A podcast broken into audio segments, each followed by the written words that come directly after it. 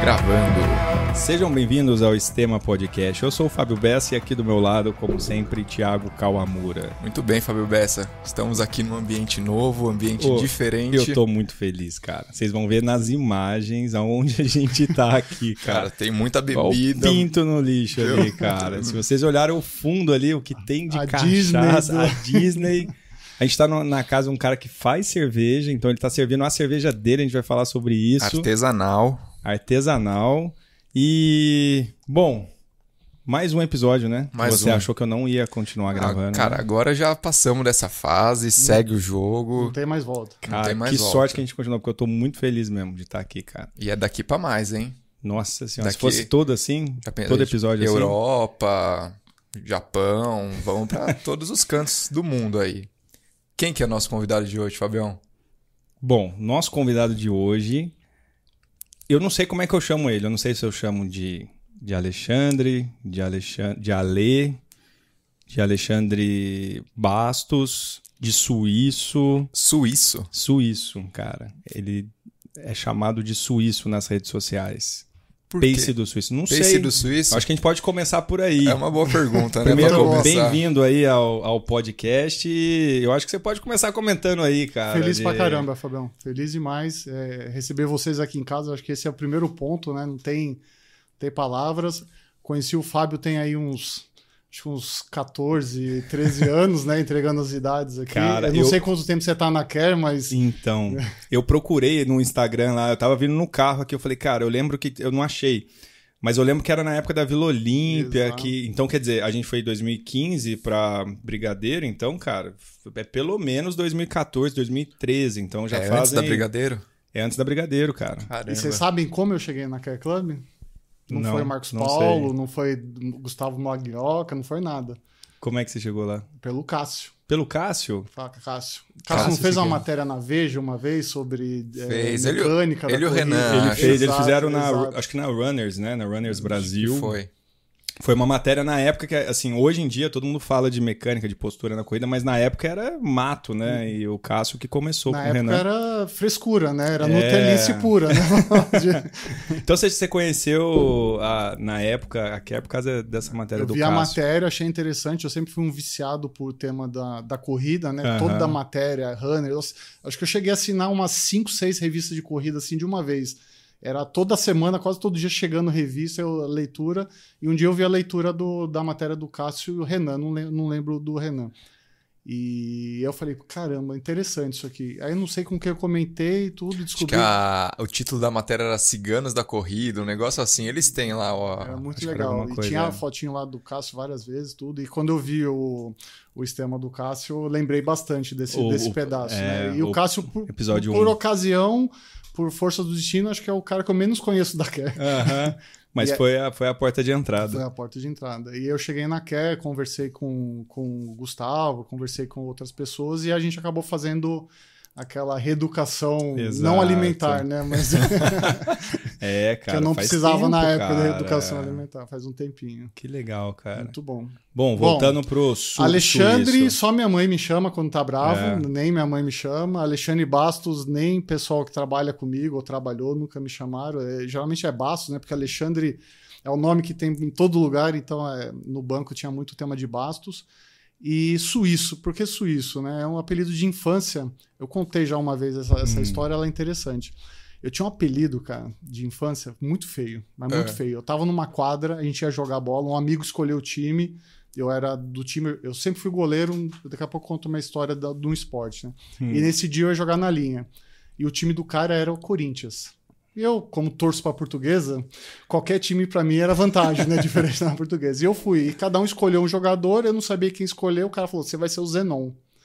E nesse dia eu comi a bola, cara. Marquei gol, fui artilheiro lá da mini campeonatinho que a gente fez, tudo.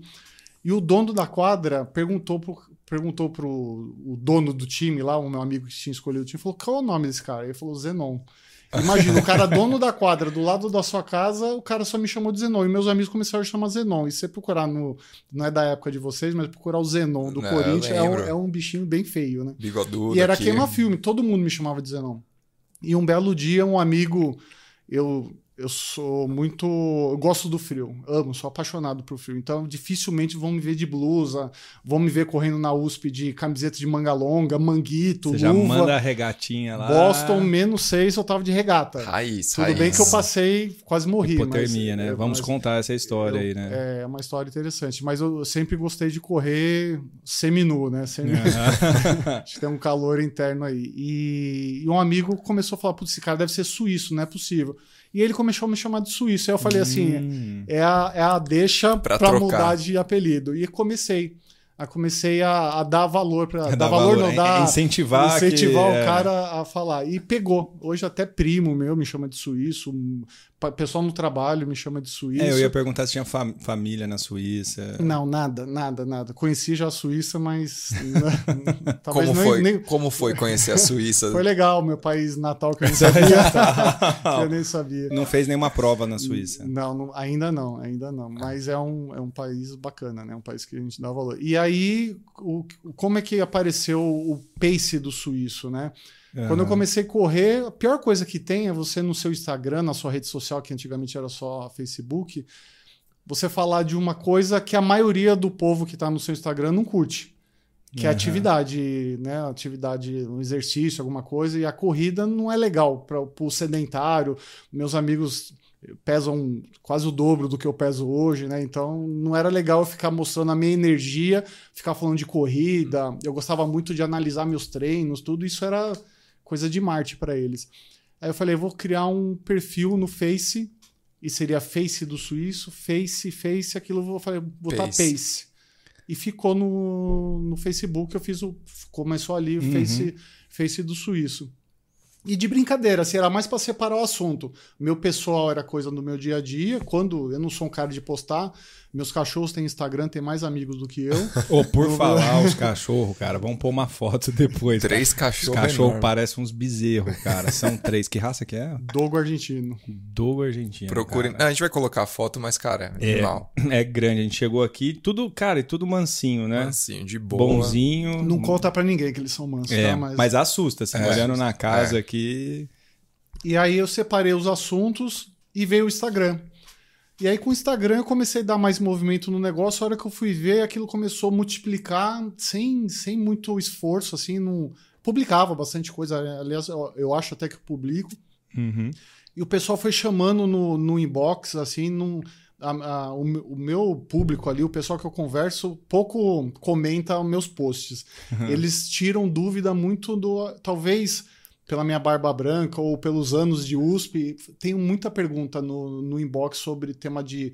é, dicas, tudo. É lógico que quando entra Uhum. num tema de saúde, nutrição, é, de físio, Aham. eu não me meto nesse negócio, eu conto a minha experiência e indico pessoas que eu já passei e tive, tive sucesso. Aham. Né? Temos amigas em comum hoje, né, Fábio, que, que passam Sim, com, que com você. Já deve É. ter indicado umas 550 pessoas Então, lá. isso- é o meio de ah, campo. eu sou amiga do Alexandre. Faz o meio de campo É. ali. E tá tudo tanto é certo. que nos no meus posts Até todos estão marcados lá, Care Club, que eu acho que é um. que tem a ver muito com a minha história e, e me ajudou bastante. Então, e aí e, e fez isso. E aí o Instagram bombou. Pra mim é, é bombar. Eu não sou influencer, não gosto de ser, não quero ser, não, Aham. não quero viver disso. Mas, Mas tem mim, bastante gente que acompanha, né? tem bastante gente que acompanha. E se não, não acompanha, é cobra, né? O pessoal Exato. dá uma, dá uma cobrada. Hoje mesmo eu estava tava trabalhando e investi lá uma hora para ajudar um amigo com o tema do Stride, né? Aquele chipzinho Uhum. que é potencímetro e, e- e podômetro, para ajudar ele a configurar no relógio dele. Essas coisas assim do dia a dia que eu vou, vou ajudar. Isso é legal, Uhum. porque você divide experiência, ajuda. Aí você vai na USP, eu vou dar uma na em Barcelona, Barcelona acho que tinha mais brasileiro do que Buenos Aires, né, na, na prova. E teve gente que na, na corrida parou do meu lado e falou: "Você que é o suíço, né?" Cara, que da hora, Teve, né, assim, cara? é muito legal, né? Putz, não, não ganho nada com isso, não quero ganhar, não quero ser patrocinado por marca, nada, mas o cara parou do meu lado. E eu correndo, mais de três, quatro vezes, tinha um japonês correndo comigo, o Márcio, lá da EQ, e a galera na, na torcida, em vários quilômetros, suíço. Suíço, que da hora, cara. Ô, suíço, não sei o que. E eu falei, quem que é? É, que- é que, é que você é bem marcante, né? Assim, você pegar, tipo, as, as tatuagens. Não é coisa ah, muito típica, Comum, comum, né? comum. Exato. Então, acho que fixa muito. Alguém que viu um post seu ali e vê você correndo, você olhou duas, três vezes, vê na rua, você vai reconhecer que E, e pode ter certeza, assim, se me chamar e perguntar alguma coisa, ah, perguntar do Fábio, eu vou falar a verdade sobre o Fábio. Vou falar o que, eu, o que eu acho. Não é, não é verdade, é a minha verdade, né? Então, Aham. acho que isso aproxima bastante as pessoas, porque não, você não fica. você não tá ali com uma marca, Sim. né? Ah, o fone aqui é da, da Philips, Philips, ó, patrocinar o sistema aqui. É, o fone é da Philips, o Philips é o Sim. melhor do mundo. Puta, eu tô cagando pra isso. Aham. né? O importante é passar pro cara a experiência positiva que eu tive naquele negócio. Tem marcas que eu gosto? Putz, tem excelentes marcas que eu gosto, mas E às vezes é a marca, mas é tipo assim, é um modelo específico daquela marca, né? negócio. E Por exemplo, ela usei- como um todo. usei Pegasus minha vida inteira. O Pegasus agora, a Nike vai ganhar o Nobel da Química, né? Transformar um tênis em merda. Desculpa, desculpa, o, Marca Nike aí pra ver. desculpa o francês, mas puta, acabou com o Pegasus. O Pegasus agora virou tênis de, de passear no shopping. Ô, Nike, eu acho que você tinha que ouvir, porque você vê se- a caixa de tênis de, de Nike que tem na tem entrada. Pegasus Quando a gente na entrou frente. na casa aqui do, do suíço, cara, tinha uma caixa de Pegasus ali de. Ele escolhe aleatoriamente, assim, qual que vai correr É, então dia. ali tem, tem é, Salcone, tem Fila, tem. Tô falando dos mais novos para trás. É, o Fila tem dois, eu corri Barcelona com, com o Carbon. É, Nike tem todos, Pegasus, tá tudo ali, tem uns três ali que eu vou, vou revezando. E a Nike ainda no Brasil ela não vende os tênis 10,5, 11,5, ela só Uhum. vende numeração padrão, que é horrível também, né? Aí, ó. Uma dica, Nike. Fica a dica. Muito bem. Então o. Pace do Suíço nasceu assim. E, e é, e é bacana isso. Eu não quero, não quero ter 30 mil seguidores. Eu quero Uhum. ter gente que realmente entra ali para bater um papo bacana sobre corrida. E eu mais aprendo do que, Aham. do que ensino, na verdade. Podemos chamar de suíço, então. Hoje eu acho que o tema é suíço. Mas sério, porque eu conheço há muitos anos, mas eu, eu sempre falo Alê, é, amigo, e aí, porque, não sei, nu- nunca chamei de suíço. Mas agora já pode chamar, a partir de, de hoje, pode, pode chamar de suíço. De suíço. Suíço. Tanto é que você falar Alê, talvez alguns lugares nem saibam quem que é, o Alê. É, é, nem sabe quem é Alê. Cara, e bom, o tema do podcast é esporte e carreira, né? Então a gente vai falar muito sobre sua trajetória no esporte, como que isso se mistura na tua rotina, no teu trabalho. Quando eu te conheci, você era executivo no mercado financeiro e, e na época você já corria, porque você me procurou por causa da corrida, mas quando que começou assim o, o interesse por esporte? Se na escola já era assim ou se, se foi uma coisa depois? Porque igual você estava falando, no mercado financeiro, seus amigos lá pesavam du- normalmente duas vezes o seu peso lá. Então não é. A gente está numa bolha, né? Que todo mundo Não é pratica trivial, atividade né? física, mas se você entra num escritório, você vai ver que não é não é habitual, né? Você, você encontrar pessoas ativas ali, né? É o, o oposto, né? Normalmente é sedentário. Como é que começou aí? Bom, eu sou, sou filho e eu sou irmão de mais quatro irmãos, sou irmão do meio, né? São, tenho, são cinco irmãos, na verdade. E minha, eu morei sempre em casa e, e o esporte principal, acho que do, do todo brasileiro é jogar bola, né? Então tinha um campinho que hoje é o Expo Transamérica ali na, na Marginal Pinheiros ali. Antes era um campo de futebol, meus pais moram ali perto até hoje e adorava jogar futebol. Como eu não tinha um talento nato do futebol, eu, eu comecei goleiro né? E me identifiquei no gol, gostava muito tudo. E um amigo me chamou para jogar futebol do salão no Jorge Bruder, do Jorge Bruder, onde é o NAR hoje. Aquele, O NAR, ah, o já NAR é, é um antigo clube, clube é, municipal. E ele tinha um- um- uma equipe de futebol de salão bem legal. E eu comecei a jogar à tarde lá, que era o horário. Eu estudava de manhã, isso eu tinha 9, 10 anos. Comecei a jogar futebol de salão, era aquela quadra de cimento, descoberta, tudo. Um dia o técnico chegou para mim e falou assim: Ó, vou te passar pra noite. Eu falei, mas isso que significa? Eu tô indo mal, né? O que, que é? Não, a gente vai te federar. Você Caramba. tá, você tá indo bem no gol, No e gol. você vai pra, pra, pra jogar à noite. Cheguei à noite, lá, ginásio coberto, quadra, Quadra lisa, quadra tacada, ó, futebol de delícia. salão, não era nem futsal ainda, futebol de salão. Aquela quadra que você pode se jogar de 3 metros de altura que não machuca, Aham. né? Tudo. E eu comecei a jogar. Comecei a jogar futebol de salão, comecei a pegar gosto, comecei a disputar campeonato. E tava indo muito bem. Até um dia a gente jogou com o Banco do Brasil, o técnico do Banco do Brasil me chamou para jogar lá. Só que eu criança, eu queria jogar com meus amigos. eu não queria essa. tava eu não, pouco que- não tinha noção, ali, não aham. tinha noção disso. E não era assim, ah, vou viver do futebol, vou, vou investir nisso. Não tinha a menor noção. Eu ia para me divertir, ia para. Eu sempre fui muito competitivo, então eu ia para jogar. E eu lembro naquele dia no ginásio lá do Banco do Brasil, foi um jogo, foi 5 a 1 o jogo. A- O jogo começou, 30 segundos de jogo, falta pro primeiro time. Futebol de salão, tinha falta muito. Aham. Eu fui arrumar a barreira, minha mão fazia assim, de, de tremer, né? Tomei um gol na gaveta. Assim, o cara Puta. deu uma bica na gaveta, a bola entrou daquele gol em diante. Eu fechei Ladeira o tempo. abaixo. Fechei, fechei o gol. É, tomei só aquele gol, a gente virou, ganhamos de 5 a 1 e foi nesse dia que o técnico veio falar. Bom, e aí eu jogando à noite, meu pai que me levava pro Jorge Buda, era muito perto da, da casa dos meus pais, era, não dava um quilômetro. Só que ali em Santo Amaro, tudo, naquela época era muito perigoso, ir a pé sozinho, moleque de, de, Aham. de 12, 11 anos. E meu pai começou a chegar atrasado muito em casa, me chegar atrasado. Um dia o técnico me chamou de canto, me deu uma encoxada de leve, né, que tinha uma certa disciplina. Aí na segunda vez, terceira vez, quarta vez, ele me, me tipo me dispensou e eu aquilo pra mim era normal, né? Eu falei assim: "Ah, agora eu vou Beleza. jogar videogame", né? Eu nunca nem nem, nem Ainda gosto mais de cidade, muito novo, É, né? não sabia o que, que era e também comecei a trabalhar com 14 anos. Então, acabei ali do futebol, já caí na, no, no trabalho. Fui começar a trabalhar no escritório do meu primo, tudo, mas bom, no mercado financeiro eu comecei com 16 anos Caramba, no cara. banco, banco extinto Banco Nacional, depois foi comprado pelo Unibanco. Mas você entrou. o Office quê? boy. Office boy. Office boy, contínuo. E aí fiz minha carreira, cheguei analista, tudo. é, isso ainda no, no, no Nacional Unibanco. Aí você, fez a- qual faculdade? Fiz administração, Fiz administração. administração e assim, também trabalhava, não, não tinha, até então o bichinho não tinha me picado, falou assim, putz, você vai ser um executivo de banco. Tava trabalhando, Aham.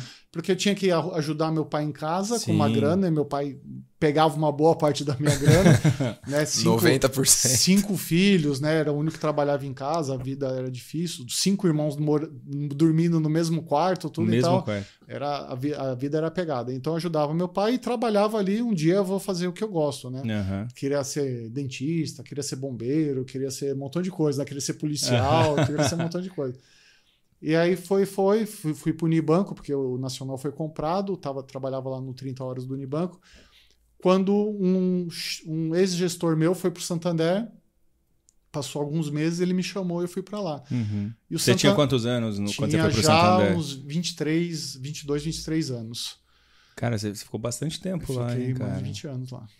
Mais de 20 Mais anos. de 20 anos. Que legal. Porque quando eu te conheci, você estava no Santander É e pô, você falou que você entrou jovem. Entrei jovem.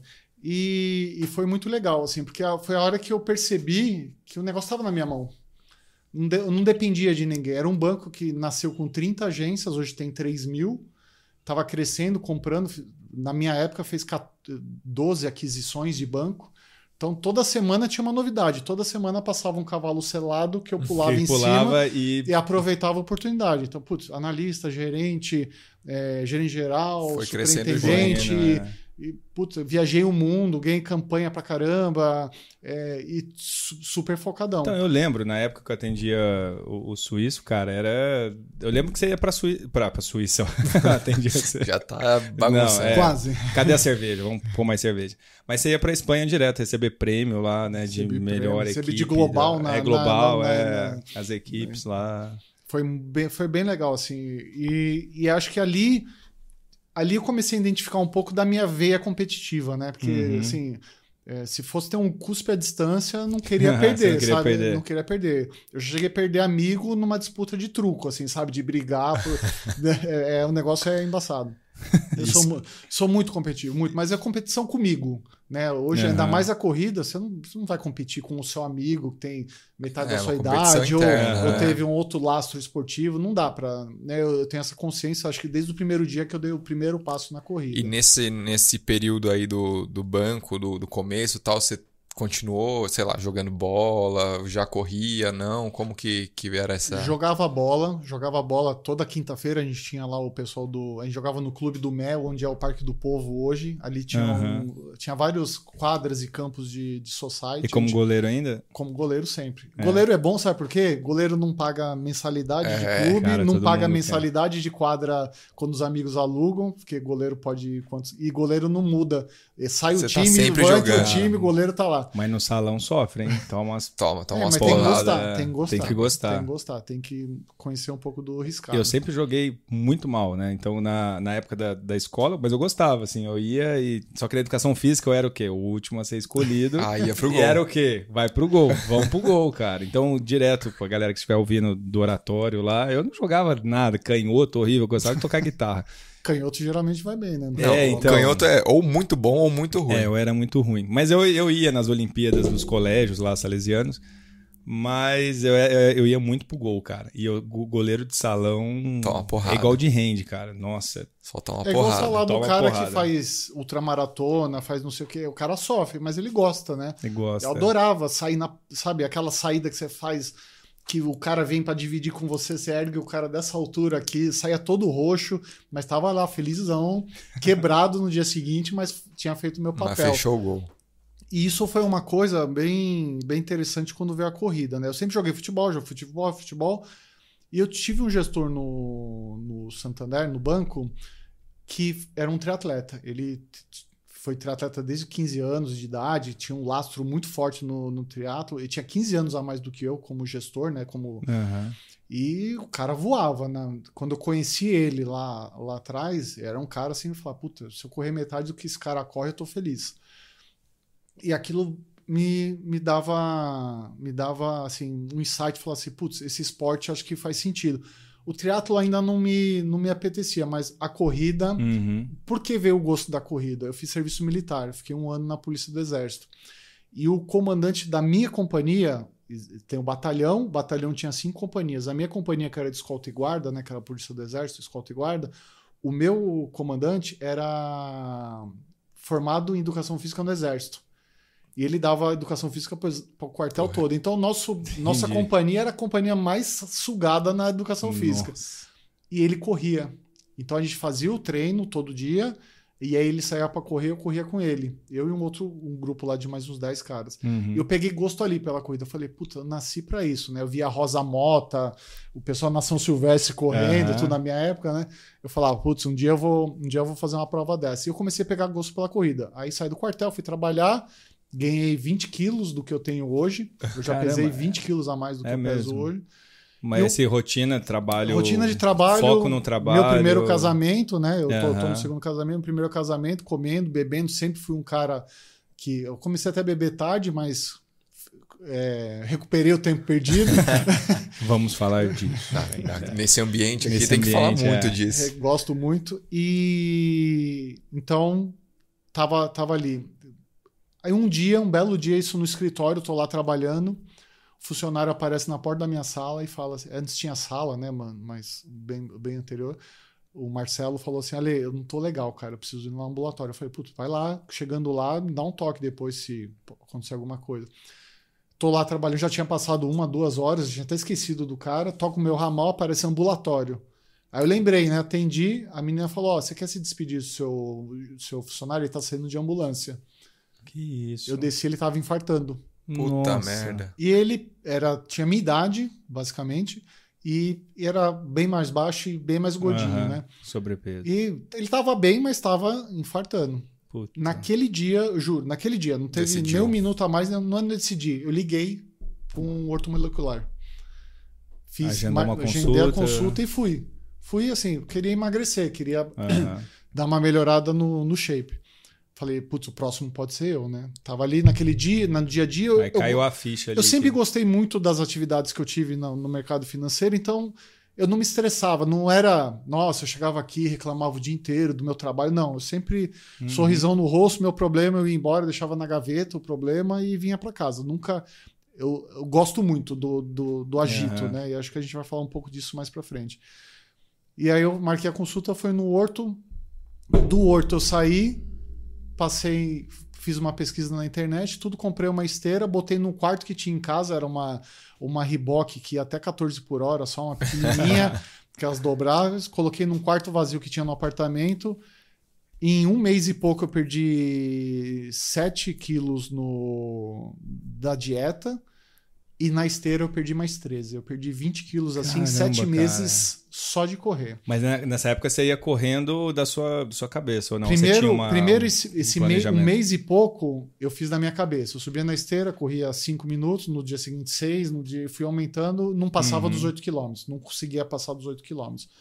E aí eu procurei uma assessoria, fiquei pesquisando co- corredores Tavares. Tavares. Não sei nem se é da Eu época sou de Tavares, vocês. cara.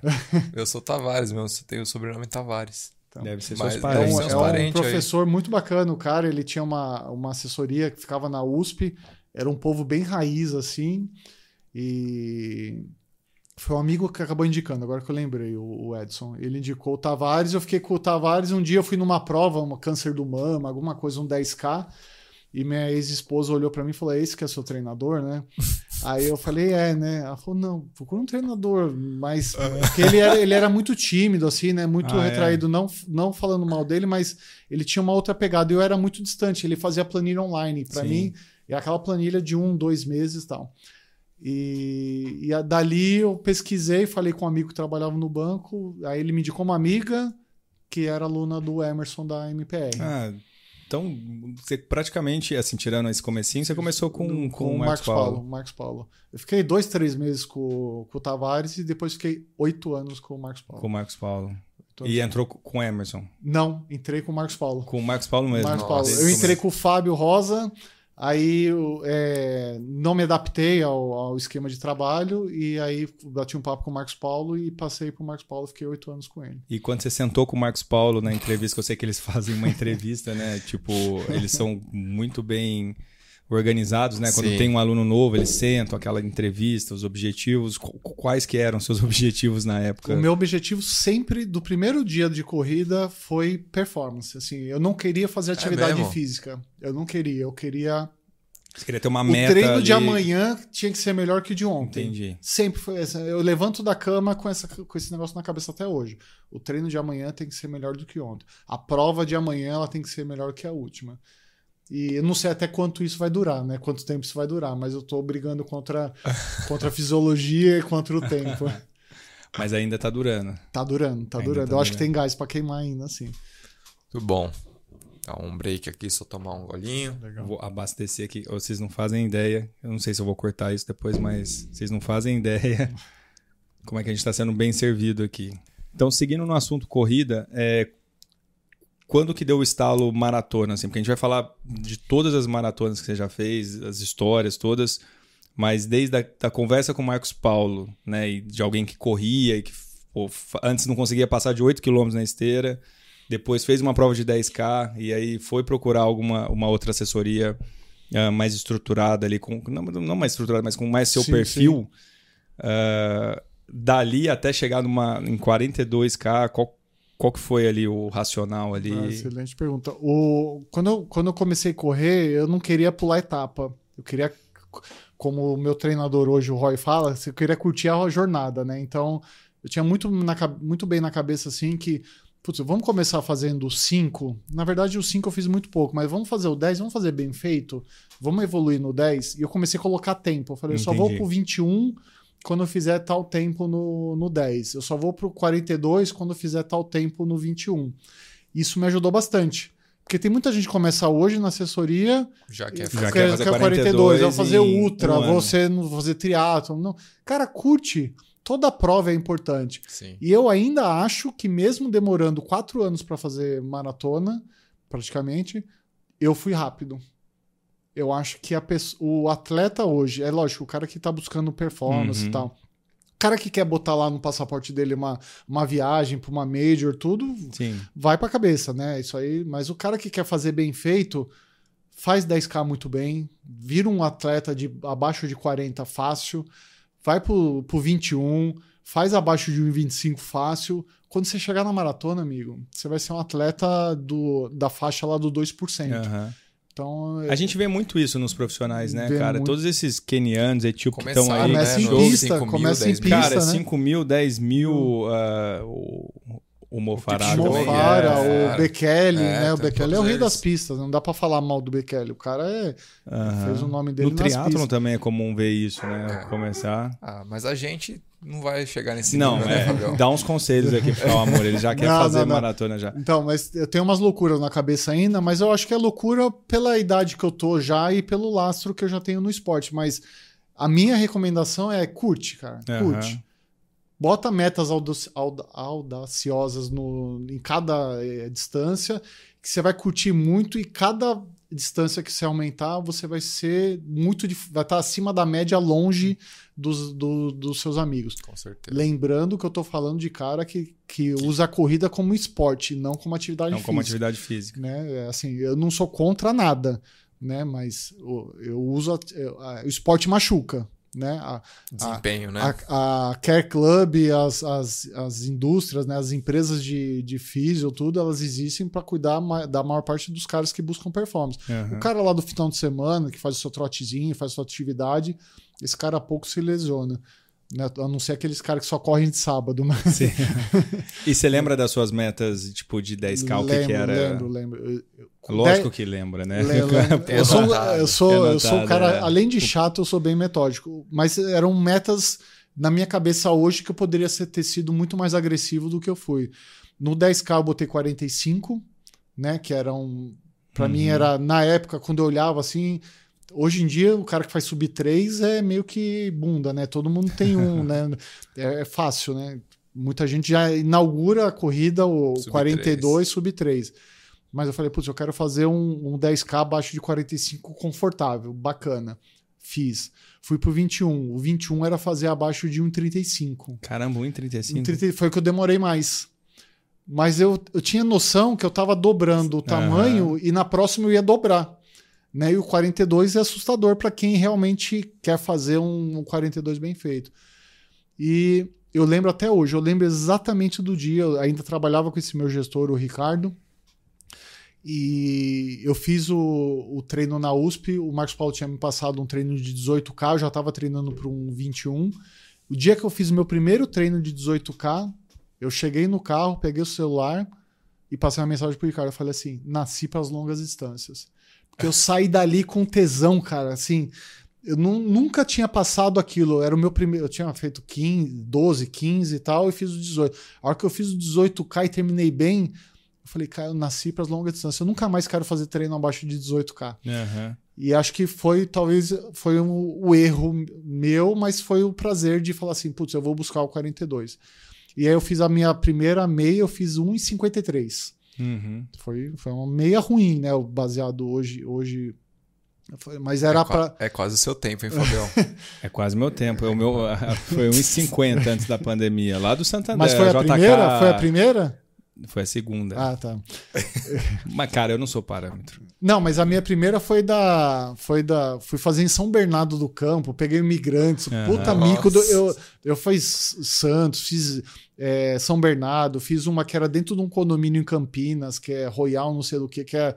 Eu tinha quase que pegar uma corda pra subir 21K. Onde tivesse prova, tava Tinha indo. prova, eu Aham. tava. Eu era o rei das provas. Vocês vão ver depois as medalhas. Aham. É, o meu período de medalha nos. Hoje eu devo ter aqui uns 14, 15 anos de corrida. Os 10 primeiros anos eu tive 100 medalhas, nos últimos 5 eu tive 5. Sabe? Então, é, todo sema- final de semana tinha uma prova. E aí, quando eu fiz a primeira meia, eu falei, pô, tô apaixonado aqui pelo negócio. E comecei a fazer meia, meia, meia. Eu falei, eu vou fazer abaixo de um 35. E um belo dia eu fui, eu tava no meu primeiro casamento, já mudando, já tava na época de me separar. Na época não, já estava me separando. Uhum. E fui fazer Buenos Aires. A A meia, meia. de Buenos Aires. Essa tem muita Cara, história. essa tem história. eu adoro. cara. Eu adoro que todo mundo Puta, siga essa- todo mundo, cara. É, Buenos Aires é a USP do brasileiro, né? Assim, Ah, é, tá ali do lado. Ah lá, foca no convidado. E aí, o que, que aconteceu? É, viagem boa, bonita e barata. E eu tava me É verdade. separando, fui sozinho. Aham. Foi uma viagem bem, bem legal, assim, para mim, cabeça, prova, tudo. E eu fiz 1,33, assim, Cara, brincando. Foi, foi uma prova que eu fiz brincando, É uma Prova gostosa, né? bem, fria. tava frio pra caramba, um dia lindo, lembro exatamente tudo, tudo perfeito. E eu Bom, falei né, assim, Fabião, essa prova. Cara, ele tá zoando, sabe por quê? Vamos dar um pausa um aqui. spoiler.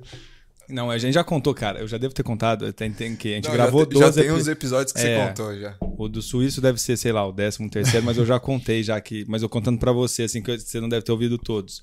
Eu já fui pra Buenos Aires e não fiz a prova, mas Você eu me inscrevi. É, eu me inscrevi pra meia. Era o último ano de doutorado, 2016. Tá, treinava com a MPR, fiquei no hotel da MPR, com os caras, meus pacientes tudo lá. A galera falou que eu, eles conheciam mais. Eu, eu encontrava mais meus pacientes lá em Palermo, lá, do que aqui no, no Jardins, em São Paulo. É, e eu não fiz. Mas aí já, essa história, ela já. já aumenta, já dá uma- já dá eu uma já não maquia. iria fazer, mas eu nunca não conhecia Deu Buenos aquela Aires. regada ou não? Arregou, arregou. Eu não fui nem na feira pegar o kit. É, Não, ele tem a camiseta lá da, Tenho da, nada. da, da prova. Mas é Do, isso da aí. MPR, né? A, o agasalhinho, O né? O agasalho. agasalho. Cara, imagina, eu O lá meu em Buenos Aires. MPR ficou, de Berlim ficou em Boston. Em Palermo, Hollywood, bar em toda esquina. Eu, cara, todo dia bebendo, comendo. Aí a galera olhava assim, meus pacientes, cara, você não vai fazer a prova, não? Eu falei, não, não vou fazer. Eu vim pra passear, vim pra conhecer. Porque é isso, de fato, assim, é. Cara, você pega um voo em, sei lá, três horas e meia, quatro horas, você tá em Buenos Aires. Menos Custo até menos, né? Benef- Custo-benefício bom e uma prova gostosa, né? Perfeito. Você gostou lá? da- Demais, demais, demais. A meia, eu, a meia é melhor que a maratona. O meu RP ainda é em Buenos Aires, na, Você fez na a maratona? em Buenos Aires. Eu acho que a meia, para quem quer fazer uma meia bem feita, Aham. Buenos Aires é a prova. Excelente. E aí, que ano que era isso? 2011. 2011. 2011, porque Aí 12, 12 foi a maratona. Ali veio o Alvará. Veio o Alvará. Veio o Falei, tô Alvará. credenciado. É, Fez Peguei. 1,33 e Fez aí... um 33 e 50, eu lembro exatamente. E aí eu falei, é agora.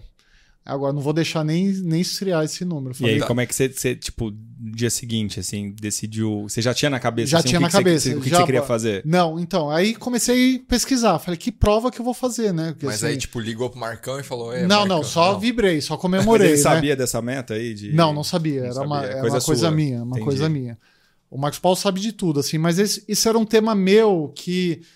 E, e ele nunca me cobrou, ah, você vai fazer 10, vai fazer 21 bem feito, nada. Ele, ele falava, Ale, você é um cara que trabalha, você é um cara que tem um foco muito grande na sua, na sua atividade. Curte, curte, a, curte as distâncias, faz o que você tem que fazer, Uhum. não se cobra tanto, que ele percebia que eu era um cara que eu já tava cobrando ele de muitas outras coisas, né? Pô, Marcão, me bota no grupo dos caras fortes, tudo. Eu tinha aquele, eu via, né, o Stuck passando, via uns caras diferentes na, na MPR. Eu falei, putz, eu quero, eu, eu quero ser esse cara. Aham. Eu falei, não, não importa se eu não vou conseguir, mas eu. É, Quero a- tá no a- bolo. tem que Quero tá no bolo. E aí aconteceu. E aí eu comecei a pesquisar. Uma das meias que eu fiz antes da Buenos Aires foi a Pão de Açúcar. Eu fui me inscrever, tinha acabado a inscrição, deu aquela brochada, né? Aquele, Uhum. o, o corredor, quando vai fazer uma inscrição numa prova que ele quer fazer, e eu fazia todo final de semana, eu dei aquela brochada. Aí o Marcos Paulo falou assim: Eu tô com uma inscrição aqui. Se eu não me engano, até era da esposa do, do Marcos Paulo, que eu acho que ela tinha feito, alguma coisa assim. É, eu vou dividir a, a Pão de Açúcar com o Sérgio Xavier. Que era da Placar na época, tudo, né? Ele não era da Playboy ainda, ele era da Placar. Aí eu falei, beleza. Aí ele me passou o telefone do Sérgio, peguei, conversei com ele, combinei na USP, fui lá, encontrei o Sérgio Xavier, ele me passou a- o número, a pulseirinha que acho que tinha, a gente escolheu quem ia fazer o primeiro trecho, o segundo trecho, e eu fiz a prova, fiz a, a meia com ele. E isso com o Sérgio. Aí eu peguei amizade com o Sérgio, fiquei trocando. e Eu, eu falava, eu sou, sou chato. E Uhum. o Sérgio era um cara na referência no tema da corrida, né? Escrevia na, na Runners, era o diretor da, Sim. da Runners. Daí eu enchi o saco dele, ficava fazendo pergunta, pedia opinião, não sei o quê. Eu falei, Sérgio, tô afim de correr Nova York como minha primeira prova, minha primeira. Ele falou, Ale, Nova York é uma prova complicada, né? Logística, quantidade de gente, a São Silvestre das Majors, né? São Isso não Silvestre foi, das não, foi, Majors. não foi a frase dele, essa foi a minha depois, mas ele falou, é uma prova mais complicada. Eu falei, é, é essa prova que eu quero. Complicada é comigo. Imagina um corte assim: Nova York e a São Silvestre das Vai ser, vai ser o, o título Suíça embaixo. Não, daqui a pouco eu vou explicar o porquê da São Silvestre das Majors, né? Assim, isso é um, o que eu acho. E aí eu falei, vou fazer, vou fazer essa prova, né? Me inscrevi 2011, era, isso era 11, me inscrevi para 2012. Falei, vou fazer essa prova, vou fazer essa prova, era em novembro, se eu não me engano, era 11, 3 ou 11 de novembro. Fiz a inscrição, o que, que aconteceu em 2012? Teve o tsunami lá, teve a enchente lá, na, não teve a Nova York. Ah, é verdade, cara. Só que a minha sorte foi que eu não fui sorteado. Nossa. Quando eu não fui sorteado, deu desespero. Eu falei, eu tenho que viajar, eu tenho que fazer uma maratona e se fizesse um corte aqui, colocasse minha esposa sentada aqui, ela ia contar o, o tão quanto ansioso é esse demônio que está sentado aqui. Aí eu falei, Ana, eu preciso fazer a prova. Eu já estava no meu segundo casamento, falei, eu preciso correr, eu tô trein vou treinar, não sei o quê. Procurei, procurei, procurei. Tinha uma prova no mesmo dia, uma semana antes ou, ou depois. Novembro. Uma semana antes, Savana. Savana. Savana. É, fica na Geórgia, nos Geórgia. Estados Unidos. É a cidade com maior qualidade de vida dos Estados Unidos. Eu não sabia nem se era uma cidade litorânea, de- se era. Não sabia onde era. Eu fiz a inscrição e. Só viu a e- data Cara, que e louco, fui. que louco você me contando. Eu lembro disso por causa que era Rock and Roll Marathon. Maratona. né? Só que É, aconteceu. Olha Cara. só Eu não a sabia sequ- que era a primeira, olha, não lembro. Não olha a sequência das coisas. Me inscrevi para Nova York, não fui sorteado, brochei. Fiz a inscrição para Savana. Savana tem 3 mil corredores. Eu ia fazer uma prova com 40 mil ou mais, que é Nova York. Aí eu falei, vou fazer Savana, tô inscrito. Aí chega no meio do ano, Nova York foi cancelado. Eu falei, ufa, ainda bem que eu me inscrevi para outra, não foi sorteado. Pensou se eu tivesse só inscrito, eu ia perder a viagem, ia sim. perder tudo. Fiz Savana para fazer, a minha meta era fazer abaixo de 3,30. Eu fiz 3,26 a, A prova. primeira? A primeira. E Caralho. terminei, sabe aquela prova? Falando, 3 mara- e 26? eu falei, maratona é isso, né? Assim, tava muito bem, porque eu fiz, fiz o processo, Sim, né? Acho exato, não foi que direto. acho que foi a foi o tem um amigo que fala camp, eu dou risada, mas foi a, a periodização mais perfeita que eu fiz, assim.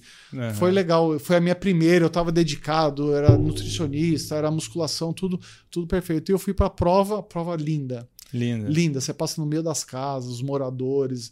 É uma cidade, aquelas casas assim com a calçada interminável, gramado de filme, de série do Netflix, Eu sabe? imagino aquela região do sul ali da. Assim, é demais, é demais. A feira, pra você ter uma ideia, você chega na feira, vê um voluntário, uma pessoa de idade de 70 anos pra cima, Alguém da cidade, da né? cidade com a camiseta voluntário, fala assim: "Eu vou te acompanhar". E o cara fica na feira com você o tempo todo. Pô, que legal. E aí você pega a camiseta, olha a camisa, o tamanho da camiseta, é essa mesma, S, né? P lá. Legal, essa camiseta. Ele falou, não, veste. Eu falei, aqui? Ele falou, veste. Aí eu vesti a camiseta, nossa, ficou demais, cara. Tira uma foto. Sabe assim, você começou, imagina, sua tá primeira legal, maratona, hein? você entrar nessa coisa, eu falei, nossa, maratona é isso? Teve né? uma experiência Da hora. boa, É, né? eu, já uma tinha, experiência boa. eu já tinha feito São Silvestre, né? Eu falei, caraca, que diferença, né? E, e essa rock and roll é uma. É um padrãozão é um padrão, no- no- né? quase Tem- no mundo inteiro, tem Europa e forte nos Estados Unidos. Cara, inclusive, o próximo convidado que a gente vai gravar é o Doc. É o Doc. Gustavo Maglioca, que tá agendado na terça-feira lá. E a única maratona que ele fez foi uma rock and roll em Las Vegas. Então a gente tem que Vamos puxar esse assunto vamos com perguntar ele pra ali. ele sobre isso. E, o, e, e é rock and roll por quê, Gustavo cara? Maglioca. Porque, tipo, é, tem... Toca banda de rock? Não, como então, é que é? aí o que, que eu fiz? Comecei a pesquisar, né? Quando broxou lá em Nova York, comecei a pesquisar. Aham. E eu senti um padrão muito legal das provas. Comecei a ler avaliação, tudo. Aham. E eu sou meio doente pra esse tipo de coisa. Daqui a pouco eu falo até das assessorias. Aí eu comecei a pesquisar tudo e vi que tinha uma, uma, um padrão de provas no mundo inteiro. Eu falei, putz, minha primeira prova tem que ser uma prova estruturada, né? Eu não posso pegar um mico né, de, de prova. E quando eu cheguei lá, a cada milha, a cada duas milhas tem uma bandinha tocando.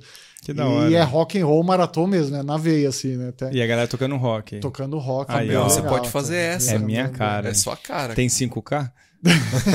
Não, tem tudo, tem tudo na Rock Tem? and Roll Maratona, tem de tudo. Todo, é, o, o site, né, o nome é Rock and Roll Marathon, mas tem, tem de um tudo. E mesmo as provas, geralmente quando tem maratona, essas provas menores tem 3K, é, um- 10 milhas, né, que usa muito nos Estados Unidos, e a própria maratona. Pô, Cara, então, assim, você já foi muito bem na, na primeira, assim, pra quem conhece maratona, pra fazer 3,26, que foi? 3,26. 3,26. é um puta tempo, cara. É um puta, tempo. Puta tempo bom. E, e E, eu tava muito feliz, assim, como, como a história A da corrida, aham. né? Não, não- nem sabia o que. Não, não conhecia o jargão sub 3. Aham. Né? Para mim, ser sub 3,30 eu já tava com o peito inchado e me achando o pombo, né? Porque assim, era, eu já tava diferenciado. A hora que eu recebi a, a, a, resposta né, no, no, no app da, da corrida, eu olhei, você vê o seu perce- percentual Onde que, que você ficou tá da nos- corrida abaixo dos. Naquela época, acho que era 10 ou 8% dos, dos corredores. Eu Falei, nossa, cara, eu sou o cara, legal, né? cara. Eu sou o cara, tava super felizão, né? Então, o tema da, da primeira, dessa primeira, assim, foi, foi muito bom para ter essa confiança. Eu acho que todo corredor, eu falo isso para todo mundo que eu converso, a primeira maratona tem que fazer muito bem feito. Não, não pense em tempo. Bota uma ambição lá, tudo, mas não vai para as cabeças. Não fala assim, ah, vou fazer sub, vou fazer abaixo de 3,15, vou fazer abaixo de 3,30. No seu treino você sabe já o que, É, que você vai o- fazer confortável. O Érico falou isso, né, no episódio dele. A gente lançou, a gente tá gravando aqui, mas a gente lançou o episódio dele essa semana.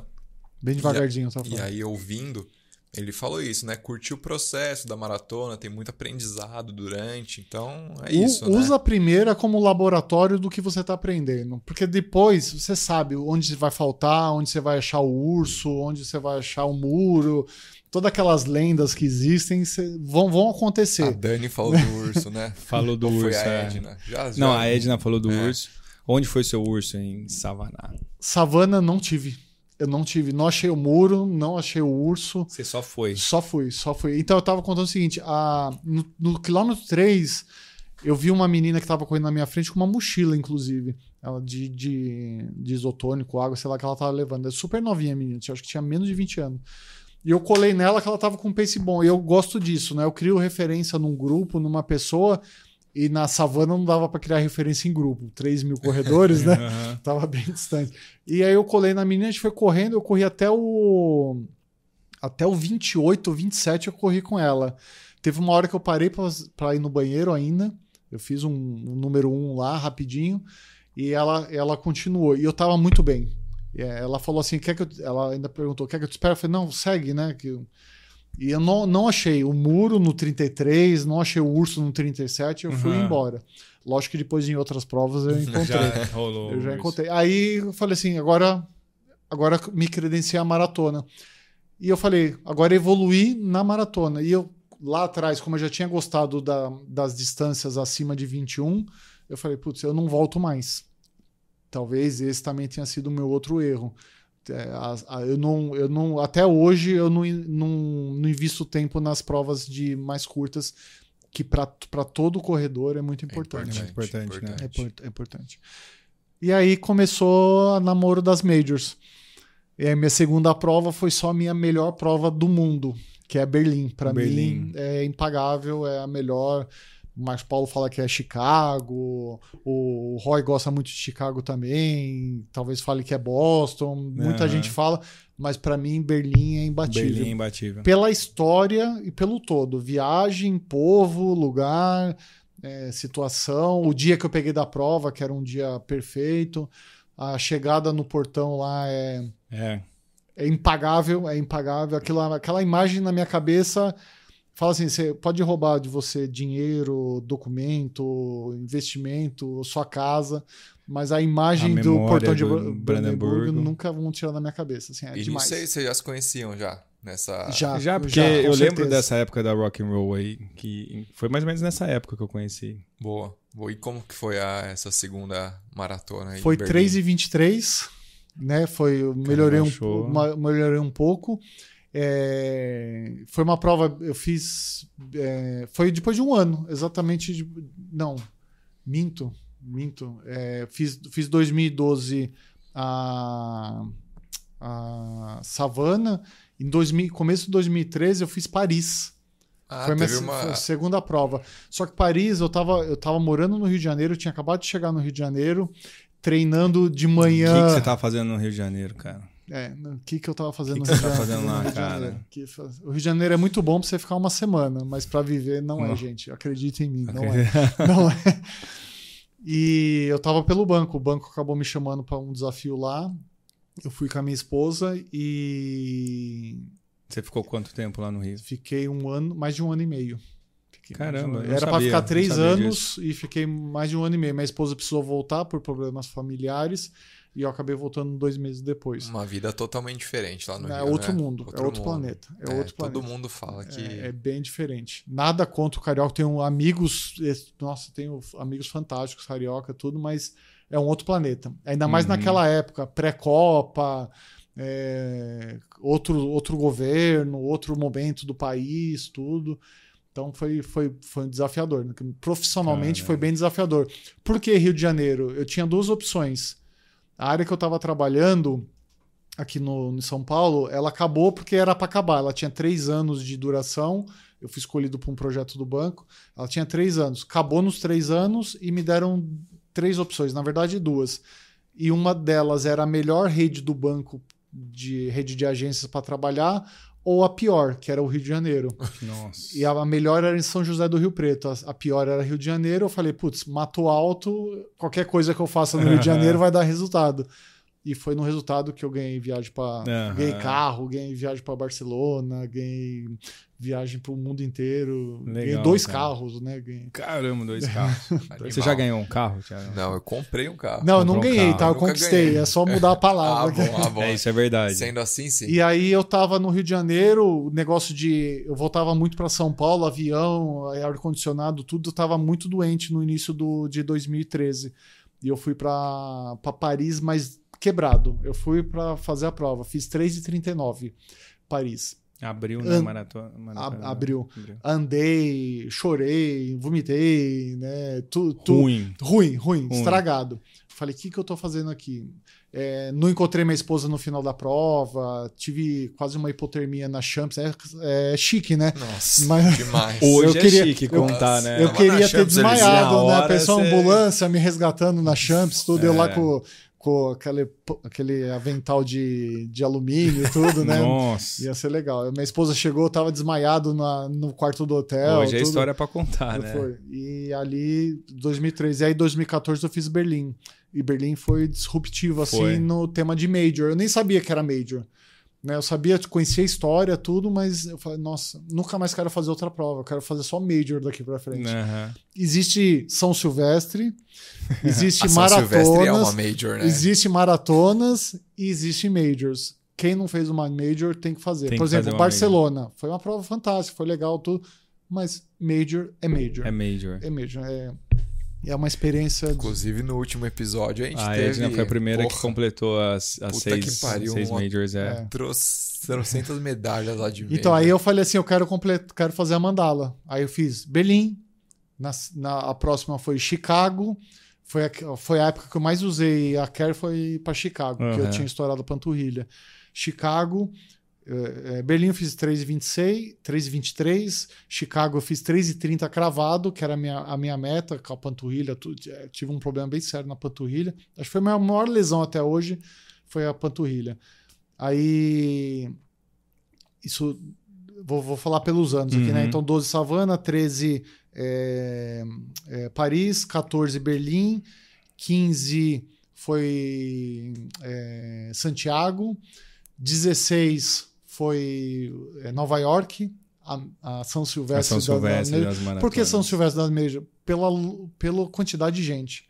É muita gente. Você vai pegar a fila para pegar o ônibus para ir para largada, você fala, "Esse- não vou conseguir entrar no ônibus, não vai dar tempo, dá tempo. Aí você entra no ônibus e pega estrada. E você começa a olhar Você pro tem que ir lá relógio. pra Staten vai, Island, né? que são Tipo, cinco largadas diferentes. Aí você olha pro relógio e fala, não vai dar tempo para chegar. Chega no horário. É. Aí te deixa no meio de uma estrada. Aí você tem que andar até a largada. Não vai dar tempo. Frio. Dá tempo. Eu dei muita sorte em Nova York. Tava um frio, mas um solzinho bem bacana. Entendi. Aí você percebe que você tá duas horas antes da largada. Fala, "Ixi, num lugar pequeno. duas é, horas. aí hidratando, Nossa. indo no banheiro toda hora.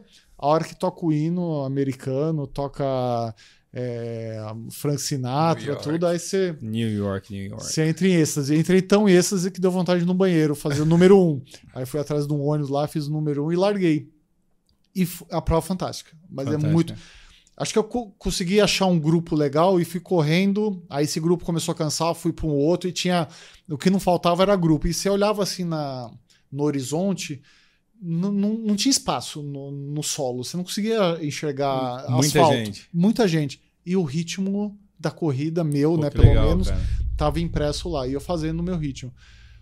A hora que eu olhei num relógio, eu falei, caraca, nunca fiz esse tempo na minha vida. Aí comecei, comecei, comecei. A hora que eu entrei no Central Park, você pega uma avenida do lado do Central Park, você começa a ver aquela, o filme Lista de Schindler, né? Só corpos estendidos no chão. Aham. Nego mancando, nego suado, a- o seio com o sangrando. Sangrando, né? tu- tu- tudo que tem que acontecer acontece ali do lado. Aí você entra no. E eu tava bem. Entrei no Central Park, cara, aquela vibração de gente, um mundo de gente. E parece que a torcida é só pra você, né? Aham. É muito legal. Parece que todo mundo tá ali por causa do suíço, né? E aí, Central Park descendo, toda hora que eu cruzei a linha de chegada. Aí bateu um barato, assim, né? Eu falei, caraca, que eu tô- nessa época eu já tava com o Butenas, tava treinando com o Butenas. Aí começou a dar um barato, assim, que ah, eu tava bem, muito, tinha terminado a Aham. prova inteirão. A hora que eu olhei no relógio, assim, eu falei, cara, eu fiz o índice pra Boston. Cara, eu fiz, eu fiz quatro minutos abaixo do índice de Boston, da minha idade. Qual né? que era? Era 3,20, se eu não me engano, eu tinha feito 3,16, alguma coisa assim. Caramba. Aí eu falei, caramba, nem sabia direito o que era Boston, né? Não sabia nem se eu ia correr no, no ano Aham. seguinte. E aquilo, puta, curti pra caramba a prova. Aí encontrei com a minha esposa lá fora, a gente foi numa hamburgueria lá do lado. Eu comendo com ela, puta, me deu um revertério, cara, mas eu. Brabo brabo, brabo, assim. Não sei se era emoção, não sei se era suplementação. E Mas eu tinha feito a maratona. tinha feito a já, maratona. BQ no peito. Você teve que ir no banheiro Eu ali. teve que fui no do- banheiro, tudo, mas felizão. Aí beleza, aí foi, foi Nova York 16. Aí 17 fiz Amsterdã. Amsterdã, pra mim, um dia essa prova tem que virar Major, que é, É. uma prova fantástica. É, assim, é, é demais. É uma prova linda. Amsterdã que você acaba dentro do, do Você estádio. larga e chega no, no estádio. É uma emoção que não tem, não tem preço. Não tem preço, assim. Eu Acho que a chegada, a chegada você já não tá raciocinando muita coisa. Aham. Que, e ainda eu, eu fiz o fiz meu recorde ali no dia, né? Na, na Amsterdã. Então já não Fez tava. pra baixo de Eu 3,16. fiz 3 e 13. 3 e né? 13. 3 e 13 em Amsterdã. E aí eu fiquei naquela, naquele êxtase e tudo, e a chegada em Amsterdã é demais. É, dentro do estádio, aquele povo gritando, o dia tava lindo, tudo perfeito. E terminei a prova muito bem também. Acho que foi uma das provas que eu, que eu terminei, assim, né, tirando as primeiras, que eu terminei inteirão. Isso 16. É, 17, desculpa. Aí 18, Boston. Boston. Boston. A tão famigerada Boston, né? Eu tava ainda com, com o Butenas, treinei pra caramba, curti, fiz todo. é, é, hidratação, fiz suplementação, tava bem focado na parte física, né? Da, da parte de força, tudo, e fui pra Boston. Cara, então assim, a tipo, você, você pegou o índice em Nova York, né? Foi Nova Sim, York, Nova né? York, em 16. Em 16. 16. É, Como é que foi assim, tipo, porque daí você faz a aplicação lá pra, pra Boston, Boston. porque assim, você tem os cortes, mas não necessariamente você entra, né? Porque se tiver muita gente que fez ali, eles começam, você tem que ter uma gordurinha ali. Então, eu tinha, eu tinha gordurinha tinha, no né? meu você ano. quatro minutos É, ali, no né? meu ano foi, foi pequena a diferença que o, o Boston colocou, acho que era dois, três minutos, eu tava, acabou dando certo. Tanto é que eu me inscrevi para Boston com, com, com Nova York. Fui, fui, deu tudo certo, já tava com viagem marcada. Boston tem um negócio legal que ele, ele fala assim, ó, você quer mudar a sua categorização dentro de Boston? Você quer largar numa baia diferenciada? Você fez alguma prova mais recente que está com um tempo melhor? Caramba, tem isso. E aí eu fui lá, peguei é, Amsterdã e coloquei. Né, achando que Aham. aquilo ia melhorar alguma coisa, mas não ajuda em nada. a minha recomendação é não gastar seus qualifies com, com essa atualização. E acho que eles fazem isso até talvez para queimar seus qualifies, né? não sei. Entendi. E eu usei o, o Amsterdã e fui para Boston. E Boston, cara, eu fiz a estratégia de frio totalmente errada. Totalmente. Totalmente. Eu achei que eu era suíço mesmo. Naquele dia eu, eu percebi que eu tava um grau a- abaixo. bra acima. brazuca. Foi o ano do, do japonês Foi o lá ano do que, japonês. que Foi o ano do ganhou. japonês. Ah, que a Edna foi Cara, também, que ela Edna contou. foi- É. O, o, Como o- é que foi o- sua experiência lá? Então, assim, o que, me, o que me deixou confortável foi primeiro que eu terminei, que eu não sei hoje até quando, a gente vai falar um pouco disso, mas no dia seguinte, cada 10 pessoas que eu encontrava com, com cara de corredor em Boston, você, ah, você identifica na hora né, o corredor, cinco tinham concluído, cinco tinham desistido. Que louco, né? E eu tava no grupo que tinha concluído. né? Então, o que, que, que aconteceu? Eu tava na, na assessoria, tava no, com o Espadoto. Na... Não, tava com o Espadoto? Não, tava com, com o Butenas ainda. Fui para fui pra, pra Boston com um amigo. Não, não na viagem com um amigo, mas eu encontrei com lá, com o Luiz. E a gente foi pra largada, chuva, frio, menos seis, é, sensação térmica, tudo congelado em volta, o gramado, tudo. Nossa. Chegou lá no ponto de, de espera da largada, é, chovendo, é uma Woodstock. Aquela lama pra todo lado. Putz. E aí que eu percebi que eu já tinha dado a primeira mancada. Todo mundo com tênis reserva pendurado no pescoço. E eu com meu tênis que eu ia correr molhado, com lama e Nossa. congelado Cara, no ali pé. O, o psicológico ali já derrubou, vai- já derrubou. E aí a hora que eu fui pra tenda, falar, vou sair da chuva. A tenda não dava pra entrar nem o pensamento. Lotada, lotada. Nossa. E aquele cheiro, aquele negócio assim horrível. A gente E procurando. frio. E frio. Aí eu me encostei do lado da barraca, empurrei um pouco a lona da barraca, pelo menos para sair da chuva. Na hora que deu tempo da, da largada, a gente foi para largada. Nossa, E cara. já o, o meu tênis, ele não dobrava de tão congelado que tava, assim. Que Era, isso, era cara. horrível. E o primeiro 21K de Boston, ele é ladeira abaixo. Ele é muito rápido, o primeiro 21K de Boston. Né? E eu tô vendo, eu tô revendo isso até agora para a próxima. E eu percebi que eu tava indo bem no primeiro 21K. O corpo tava reagindo bem. Só que eu já tava sofrendo o meu aquecimento do corpo pelo frio. No quilômetro, acho que 8, antes do, antes do décimo, eu não tava aguentando já de frio. Eu já tinha deixado o agasalho, que até era um agasalho da MPR, que era o de Berlim meu, eu já tinha jogado no lixo, porque ele tava molhado, ele tava me dando mais frio do que eu ficar sem. Cara, e aí? E quando eu larguei, eu tava com a, regata. Nossa. A regata. Olha a estratégia louca. Deus, meu Deus. Eu parei num lixo, joguei o lixo fora, peguei o saco de lixo do, do cesto e vesti. Tem foto minha dessa. Tem foto? Manda pra Tem gente. foto. Acho que é a única foto que eu tenho que, é- que aparece. Eu tô com um saco de lixo no corpo. E eu comecei a correr. Não conseguia desenvolver, mas eu tava fazendo meia- a, minha, a minha meia. Eu fiz a meia para baixo de 3,5 de, de, de maratona. Eu tava indo bem. Tava indo muito bem. No, né? E aí acho que a energia que você gasta para se aquecer, a energia que você começa a se suplementar certeza. mal, se hidratar mal, tudo. Eu lembro que a primeira vez que eu fui pegar o gel, ele tava num, num zíper. Eu, minha mão não conseguia apertar o zíper, fazer o movimento. Eu parei num- numa tenda, tinha um pai e uma filha. Eu pedi para abrir o meu zíper, o cara pegou o gel e um suplemento que eu tinha. A menina me deu um copo de água, eu tomei e continuei a corrida. Cara, Caralho. que isso, cara. Esse ano eu ouvi muita história assim, cara, de, de hipotermia, de galera que entrou na igreja pra se aquecer. Cara, eu vi uma história de fratura de mão, de tão frio, assim, de ficar fechando a mão forte, serrando, serrando o punho ali. E depois voltar com muita dor, fazer e tá com, tipo, lesão óssea de tanto, Nossa. tanto frio. Foi. E aí eu comecei a correr, depois do 21, eu comecei a perceber que a corrida era, seria sobrevivência. E a única coisa que vinha na cabeça de um corredor maluco era a medalha. E, e assim, hoje eu conto isso como Completar, loucura, né? como loucura. E aí começou a ver o primeiro apagão. Escureceu, aí eu andei, recuperei, continuei correndo, segundo apagão. E eu não tinha encontrado minha esposa que estava no 32, se eu não me engano. 30 ou 32. Aí quando eu cheguei no, no 30 ou 32, ela tava lá com o sorrisão no rosto, menos 6 graus, chovendo, Tava lá. louca de pedra, né? Porque tem que ser louco pra ficar. Eu tava correndo, pelo menos, né? Aham. Aí encontrei com Deu ela um gás. e ela tava com um agasalho meu.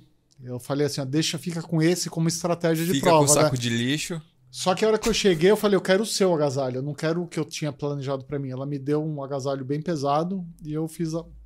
Terminei a prova. Tive mais um apagão nesse, Nesse, foi o, o pior apagão foi, foi o último, que eu já tinha passado do 30K. Mas como é que foi, tipo, apagão? Assim? Era, escurecia a vista. Escurecia. escurecia, escurecia. E não era assim uma fraqueza de perna, não era. Era simplesmente. de- assim, é, o corpo reagindo para alguma coisa, dando é, sinal. dando você- Tipo, para. Amigo, né? você vai morrer.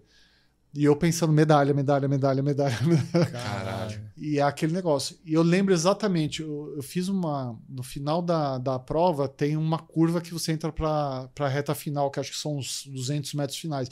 Eu tava nessa avenida e eu tava andando já, já tinha travado posterior, é, quadríceps, minha perna eu tava andando igual um pato, tava literalmente andando. Um cara bateu nas minhas costas e falou: Vamos. Eu falei: Vamos aonde, né? Vamos aonde? Vamos pro céu, né? Só se eu morrer agora.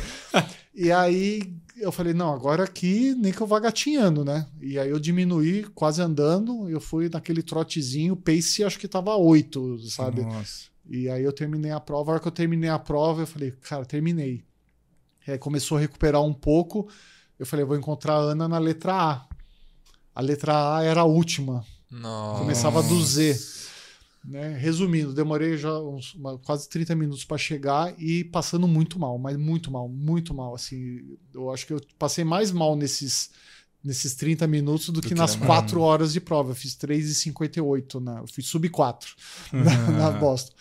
E aí eu encontrei minha esposa, ela me jogou dentro de um lugar que era um bar que não servia café, ela ajudou o cara lá a fazer café até para todo mundo, tinha tinha mais como eu, tinha mais uns 100 ali dentro do bar. Vamos fazer café. Eu- ela me botou numa escada, tirou minha roupa, fiquei quase nu lá na escada, botou uma roupa seca, chamando o Uber, o Uber cancelava a cada três minutos.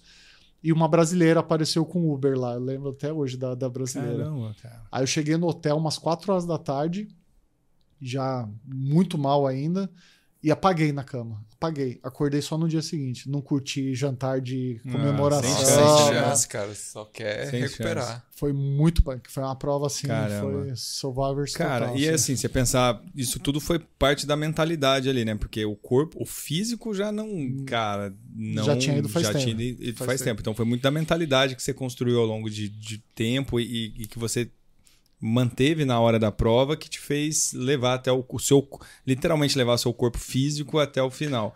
O que, que você leva do, de lição do, do esporte para sua carreira? Ou foi o inverso, né? Porque você, você já era, você já vinha, enfim, numa crescente na sua vida profissional. Você levou isso para a corrida, para o esporte? Ou foi o inverso? Ou foi os dois? Como é, como é que foi? Eu acho que eu sempre fui um cara muito disciplinado, assim, né? Em todo, tudo que eu pegava, eu, eu brinco com a minha esposa. Se um dia eu precisar trabalhar de garçom num restaurante, eu vou buscar ser o melhor garçom o melhor daquele, garçom. daquele restaurante. Então, eu sempre fui muito disciplinado com tudo. Só que a corrida me botou em outro patamar.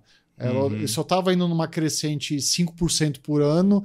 Quando veio a corrida, virou 20%, 30% por ano, assim, de, de crescimento na. Acho que eu sou até meio rígido com, com isso Aham. comigo.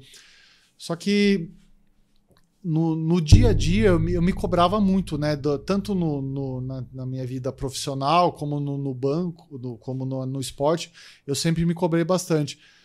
E não tem assim, ah, o banco que. O banco não, desculpa. A minha atividade que trouxe disciplina pro, pro esporte ou o esporte que trouxe para. Acho que foi uma soma dos dois. Aham. O, o tema de disciplina, né? é, eu, não, eu não consegui nunca linkar se, o, se a disciplina profissional ajudou na, na corrida ou se a corrida ajudou na profissional. Mas eu acho que eu, se eu fosse ten- mais tendência a corrida ter dado uma potencializada. E eu acho que o que me ajudou muito no tema de cabeça, que a gente estava falando da Boston, para mim foi 100% cabeça. Além de eu já ter uma certa idade, né? Não comecei a correr tão, tão, tão novo, tudo o fato de eu correr 90, mais de 90% do meu treino ser em esteira sozinho, isso me ajudou demais. Assim, eu acho que eu, eu fiz matéria uma vez para Runners, mas era mais sobre a minha primeira maratona, e fiz uma para O2 sobre mentes poderosas. E, e você correr 36K Nossa. se divertindo, feliz numa esteira, esteira. Cara, você já fez 36 algumas vezes. Algumas Jura? vezes. Algumas vezes. 42 na esteira você chegou nunca a fazer. nunca fiz. Até a esteira que eu tenho hoje em casa, que foi uma ajuda do- da empresa da Movement. Não, tem, Olha, né? é, não é patrocínio, nada. É só, é só um apoio bem, bem legal que eles, que eles me, me ajudaram. É, eu até tinha um combinado com eles de fazer alguma coisa, mas a gente não fez. Tenho vontade de fazer uma, um 42 um dia numa, numa esteira. Mas não aqui em casa, assim, né? Num ambiente fechado. Num lugar que, que pudesse proporcionar, assim, al- algum retorno para eles, né? Até em retorno ao que, o, que eles fizeram por mim. Então, o treinar na esteira, para mim, é, é quase que uma terapia, assim. Aham. É, é a hora que eu me desligo do mundo, ajeito minhas gavetas na cabeça, é, arrumo meus arquivos. é, Você não põe, tipo, série, Nada, música, nada, nada, nada, cara. nada, é- 36, treino de mais de duas é horas uma- ali. É uma musiquinha, né? Que também não precisa ficar num ambiente zen, né? Tocando Aham. música de Buda, mas é. Precisa ficar mas- ouvindo o seu é, passo, mas, né? Mas, por exemplo, de manhã, quando eu treino hoje, eu fico escutando notícia.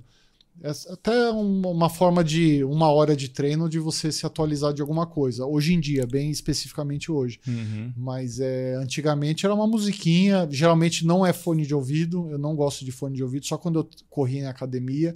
Eu já cheguei a fazer 36 em academia. Caralho. Né? Em academia. é, do- muda o, a- o, o povo da academia Ninguém e você te tá lá. expulsou lá. Não, ninguém me expulsou, sempre, sempre deixaram. Eu Você combinava. deixou uma né? toalhinha do lado Combinava, ali. era impraticável. poça eu não de sou um cara ali. que, que sua muito, não. Não? Não, mas é. Mas é. Você, você enxergava a galera trocando da academia e você lá. Mas você faz a maioria dos treinos na esteira. Na esteira até Na hoje. esteira. A maioria. A, maioria. Só de sábado que eu vou pra USP.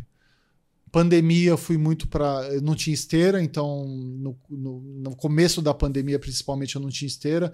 Aí fiquei correndo aqui no quarteirão de casa, que é bem isolado, e tem um quilômetro, é uma pista.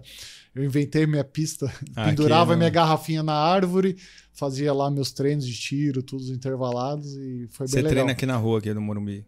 Treinava. Treinava. Agora com a esteira, dificilmente eu saio na rua.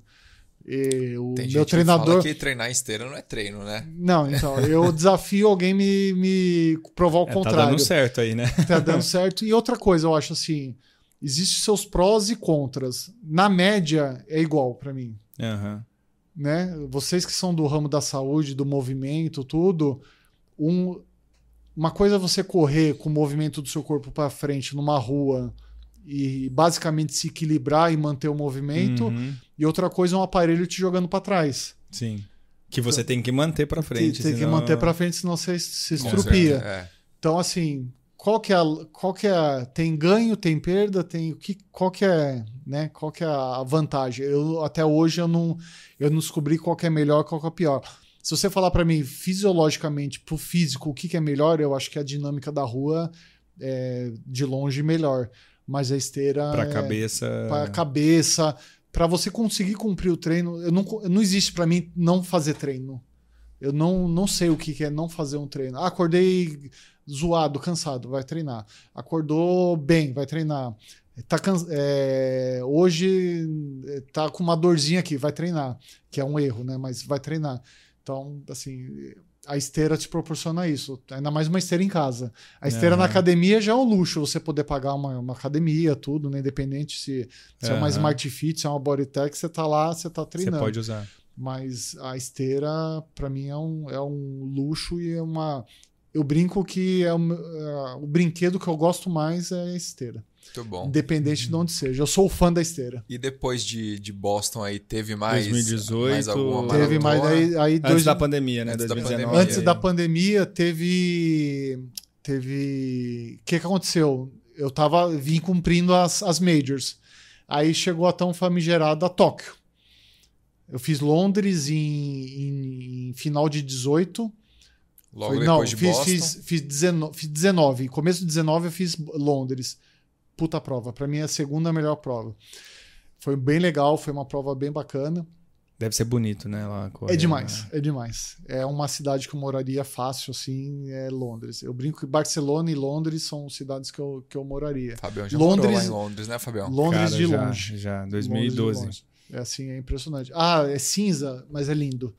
É lindo. Não, é bonito, cara, É, é- demais. Clássica.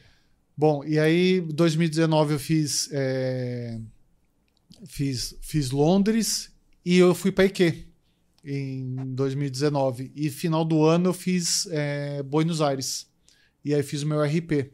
3 e 7 em Buenos Aires. Eu 3 saí, e 7, cara. eu saí de um 3 e 13 para um 3 e 7, assim. Ah, de- cara, a partir de- disso daí, o que, que você baixar já é muito, cara. Não, é cara. Muita coisa. Quem corre sabe o que a gente tá falando. Exato. Cara, 3 e 7. E aí, esse 3 e 7, o RP, foi já com preparo com o Roy já. com o né? Roy já na, na EQ. E foi assim, foi disruptivo. E pior de tudo, que eu, eu, eu não sei se eu me engano em falar, mas eu terminei é, Buenos Aires zerado. Uhum. Eu- aquela prova que eu podia ter forçado mais e ter feito um quase 3 e 5. Minha meta era 3 e 9. Era baixado 3 e 10. Aham. Eu fiz um 3 e 5 bom. E, e fiquei muito confiante por demais. Então veio 3, veio, veio 19 e aí eu tinha que fa- eu queria fazer Tóquio, Só que era a última que Tóquio. faltava Tóquio. É. E eu me inscrevi para 20. Putz. O que, que aconteceu? Foi a primeira Pandemics. cancelada, cara. Foi a primeira Eu lembro cancelada. exatamente disso, porque tinha muito paciente que ia pra, pra Tóquio. E Tóquio é aquela coisa, aquela viagem longa que todo mundo planeja pra Cara, já tinha- tirar uma férias. É, tinha Tanto- muita gente. Tinha o Tinha muita gente. Beto, Rachel. Tanto que ele- a, a galera toda antecipou pra, acho que Sevilha, né? Ou Foi. Valência, não sei. Foram não, pouquíssimas não, foi pessoas Sevilha, que, Sevilha. que conseguiram fazer uma O maratona em César 2020. foi um Cezinha que Eu antecipou. recebi uma mensagem do Roy 4 e meia, que a maratona tinha cancelado. 4 e meia da manhã. Eu ia acordar 5, alguma coisa pra treinar. Acordei, putz, vi aquela mensagem, falei, deixa eu chorar aqui meia hora, né? Chorei. Minha esposa, como sempre, muito parceira. Ligamos a luz do quarto, 5 horas da manhã, um notebook pra mim, um notebook pra ela. Eu falei, deixa eu procurar outra aqui. Comecei a caçar maratona, maratona, maratona. Aí tinha Val- Valência, né, que o pessoal Uhum. ia.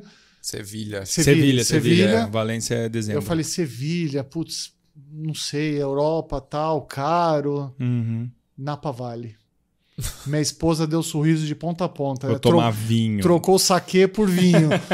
e ela é apaixonada, estudiosa do vinho, tudo. A hora que eu olhei o sorriso dela, eu falei assim, não É tem- lá. é lá. Vambora. Aí eu me inscrevi, Era o fevereiro ou não? era no mesmo dia que seria a maratona de Março. Tóquio, 3 de, 3, é, 1 de março, se eu não me engano. Aí fiz a inscrição, ela em 30 minutos mudou o voo de Tóquio para as, as empresas já aéreas já estavam bem, bem mais Flexíveis. flexíveis no tema de troca. A gente perdeu, acho que, tipo, 100, 100 reais, alguma coisa assim, que era uma taxa pequena lá de dólar. Aí trocamos a passagem para passagem, hotel, hotel cancelamos rápido, trocamos para Napa Vale. Aí imagina. E os Estados Unidos não estava fechado ainda, e foi aconteceu a viagem. Vocês foram? Fomos, fomos. Conseguimos hora, embarcar, tudo naquele esquema bacana. O Fabião quase que ficou lá nos Estados Unidos, né, Fabião? Nossa, Na, furada. Não, furada. na eu, pandemia. Tava na Disney. eu voltei dos Estados Unidos de férias. Tipo, eu nunca tinha. Eu sempre tiro férias em setembro. Você já né? tava sempre com viajar em setembro. Tava com o neném. Não. Aí, os padrinhos nossos lá de casamento, a gente é padrinho dos filhos e tal, aquela coisa toda. Muitos amigos, o Jean e a Camila. Aí eles falaram, vamos pra Miami, que eles queriam comprar alguma coisa, depois a gente vai pra Orlando. E a Bianca tava com um ano e pouquinho. Cara, eu falei, vamos, cara, sorte que a gente foi, porque assim, foi na cota, assim, a gente foi no final de fevereiro, começo de março para os Estados Unidos. Quando a gente desceu no Brasil, fechou tudo, fechou parque, fechou tudo. E a gente já tava com a passagem comprada para meia de Nova York, que a gente eu, eu ia voltar para lá com o Mineiro, para poder a gente começar a entender um pouco essa dinâmica da- das provas, que a gente queria tinha um projeto lá sobre assistência no- nos corredores. É, Cara, mas voltando, só para fazer um adendo antes de fazer uma pergunta, porque você foi falando de várias assessorias, né, até chegar no ROI, né, e, e evoluindo em cada uma, então eu quero saber um pouquinho mais sobre isso. Eu tô com o dedinho, tava com o dedinho levantado aqui, que eu acho que Pra a falar, pergunta é, parecida com a que você vai fazer. Só uma, uma dica, você falou do, do Rached, né, que, do, do É. Beto Rached. Eles, e, e, e o, e o Suíço, coincidentemente, falou de, ah, tava no computador para pesquisar sobre provas eh, e saber qual prova que tinha naquele período. Eles lançaram um aplicativo agora Lançaram o É, Raw. Runner Across the World, né? Que é um aplicativo que você busca provas ali, já né? tô lá já com a minha. Eu minha- também já tô com o meu... Suíço, né? de- de- Bibi. de- de- o Bibi suíço. Já Cara, então é legal pra meu. caramba. Estamos ganhando alguma coisa? Não estamos ganhando Não, nada, mas a gente Betão, conhece Beto Rached, a galera, gente boa pra aqui. caramba. Posso divulgar também. Então. É, Mas é uma dica aí, né? Isso, é Digita. R-A-W ali no, no, no Apple Store, Apple Play Store, Store, é, tudo vocês vão Store da achar. vida aí. Tá meio confuso pra achar as provas, mas qualquer coisa eu dou umas dicas lá. tá? Vamos, vamos melhorar o aplicativo, viu, Betão? Mas bacana, parabéns aí pela iniciativa. não, então, aí. É, então, falar. não, é, mas aí a dúvida minha é assim, tipo, você começou lá atrás, prova de 10K, aí começou a evoluir, procurou o Marcos Paulo, aí Ah, começou com o Tavares. Tavares, Tavares, né? Grande Tavares. Tavares, é, Marcos Paulo, Butenas, é, Espadoto, Wagner, é, e, e aí chegou no, no Roy, né? É, qual, qual, que é seu critério, assim, ao longo do... Você suga o que, que a pessoa tem, depois, puta, senti que suguei, vou pro outro, e aí pra ir aper- aperfeiçoando, como é que você escolhe, assim, eu uma sou, assessoria? eu sou um atleta bem chato, assim, sabe? Fábio? Eu sou, sou chato. Cara, mas você é, é chato, mas no bom sentido. Porque eu sei que você mantém bom relacionamento com todos os outros. Todos então, eles, é. cara, os outros treinadores, você continua encontrando em provas e são seus amigos. Você continua. Eles sabem que você tá com, com outra assessoria e eles mantêm uma boa relação com você. né? Exatamente. O, o tema de, de buscar outras assessorias é, às vezes, sair. Por exemplo, com o Marcos Paulo eu fiquei oito anos. E eu tava ali, eu, eu provocava muito, muito o Marcos Paulo. Puta, eu quero correr com os caras bons, não sei o quê. E o Marcos Paulo era, tava crescendo demais na época. é, corrida tava pegando o gosto da galera, não era o que era hoje, talvez.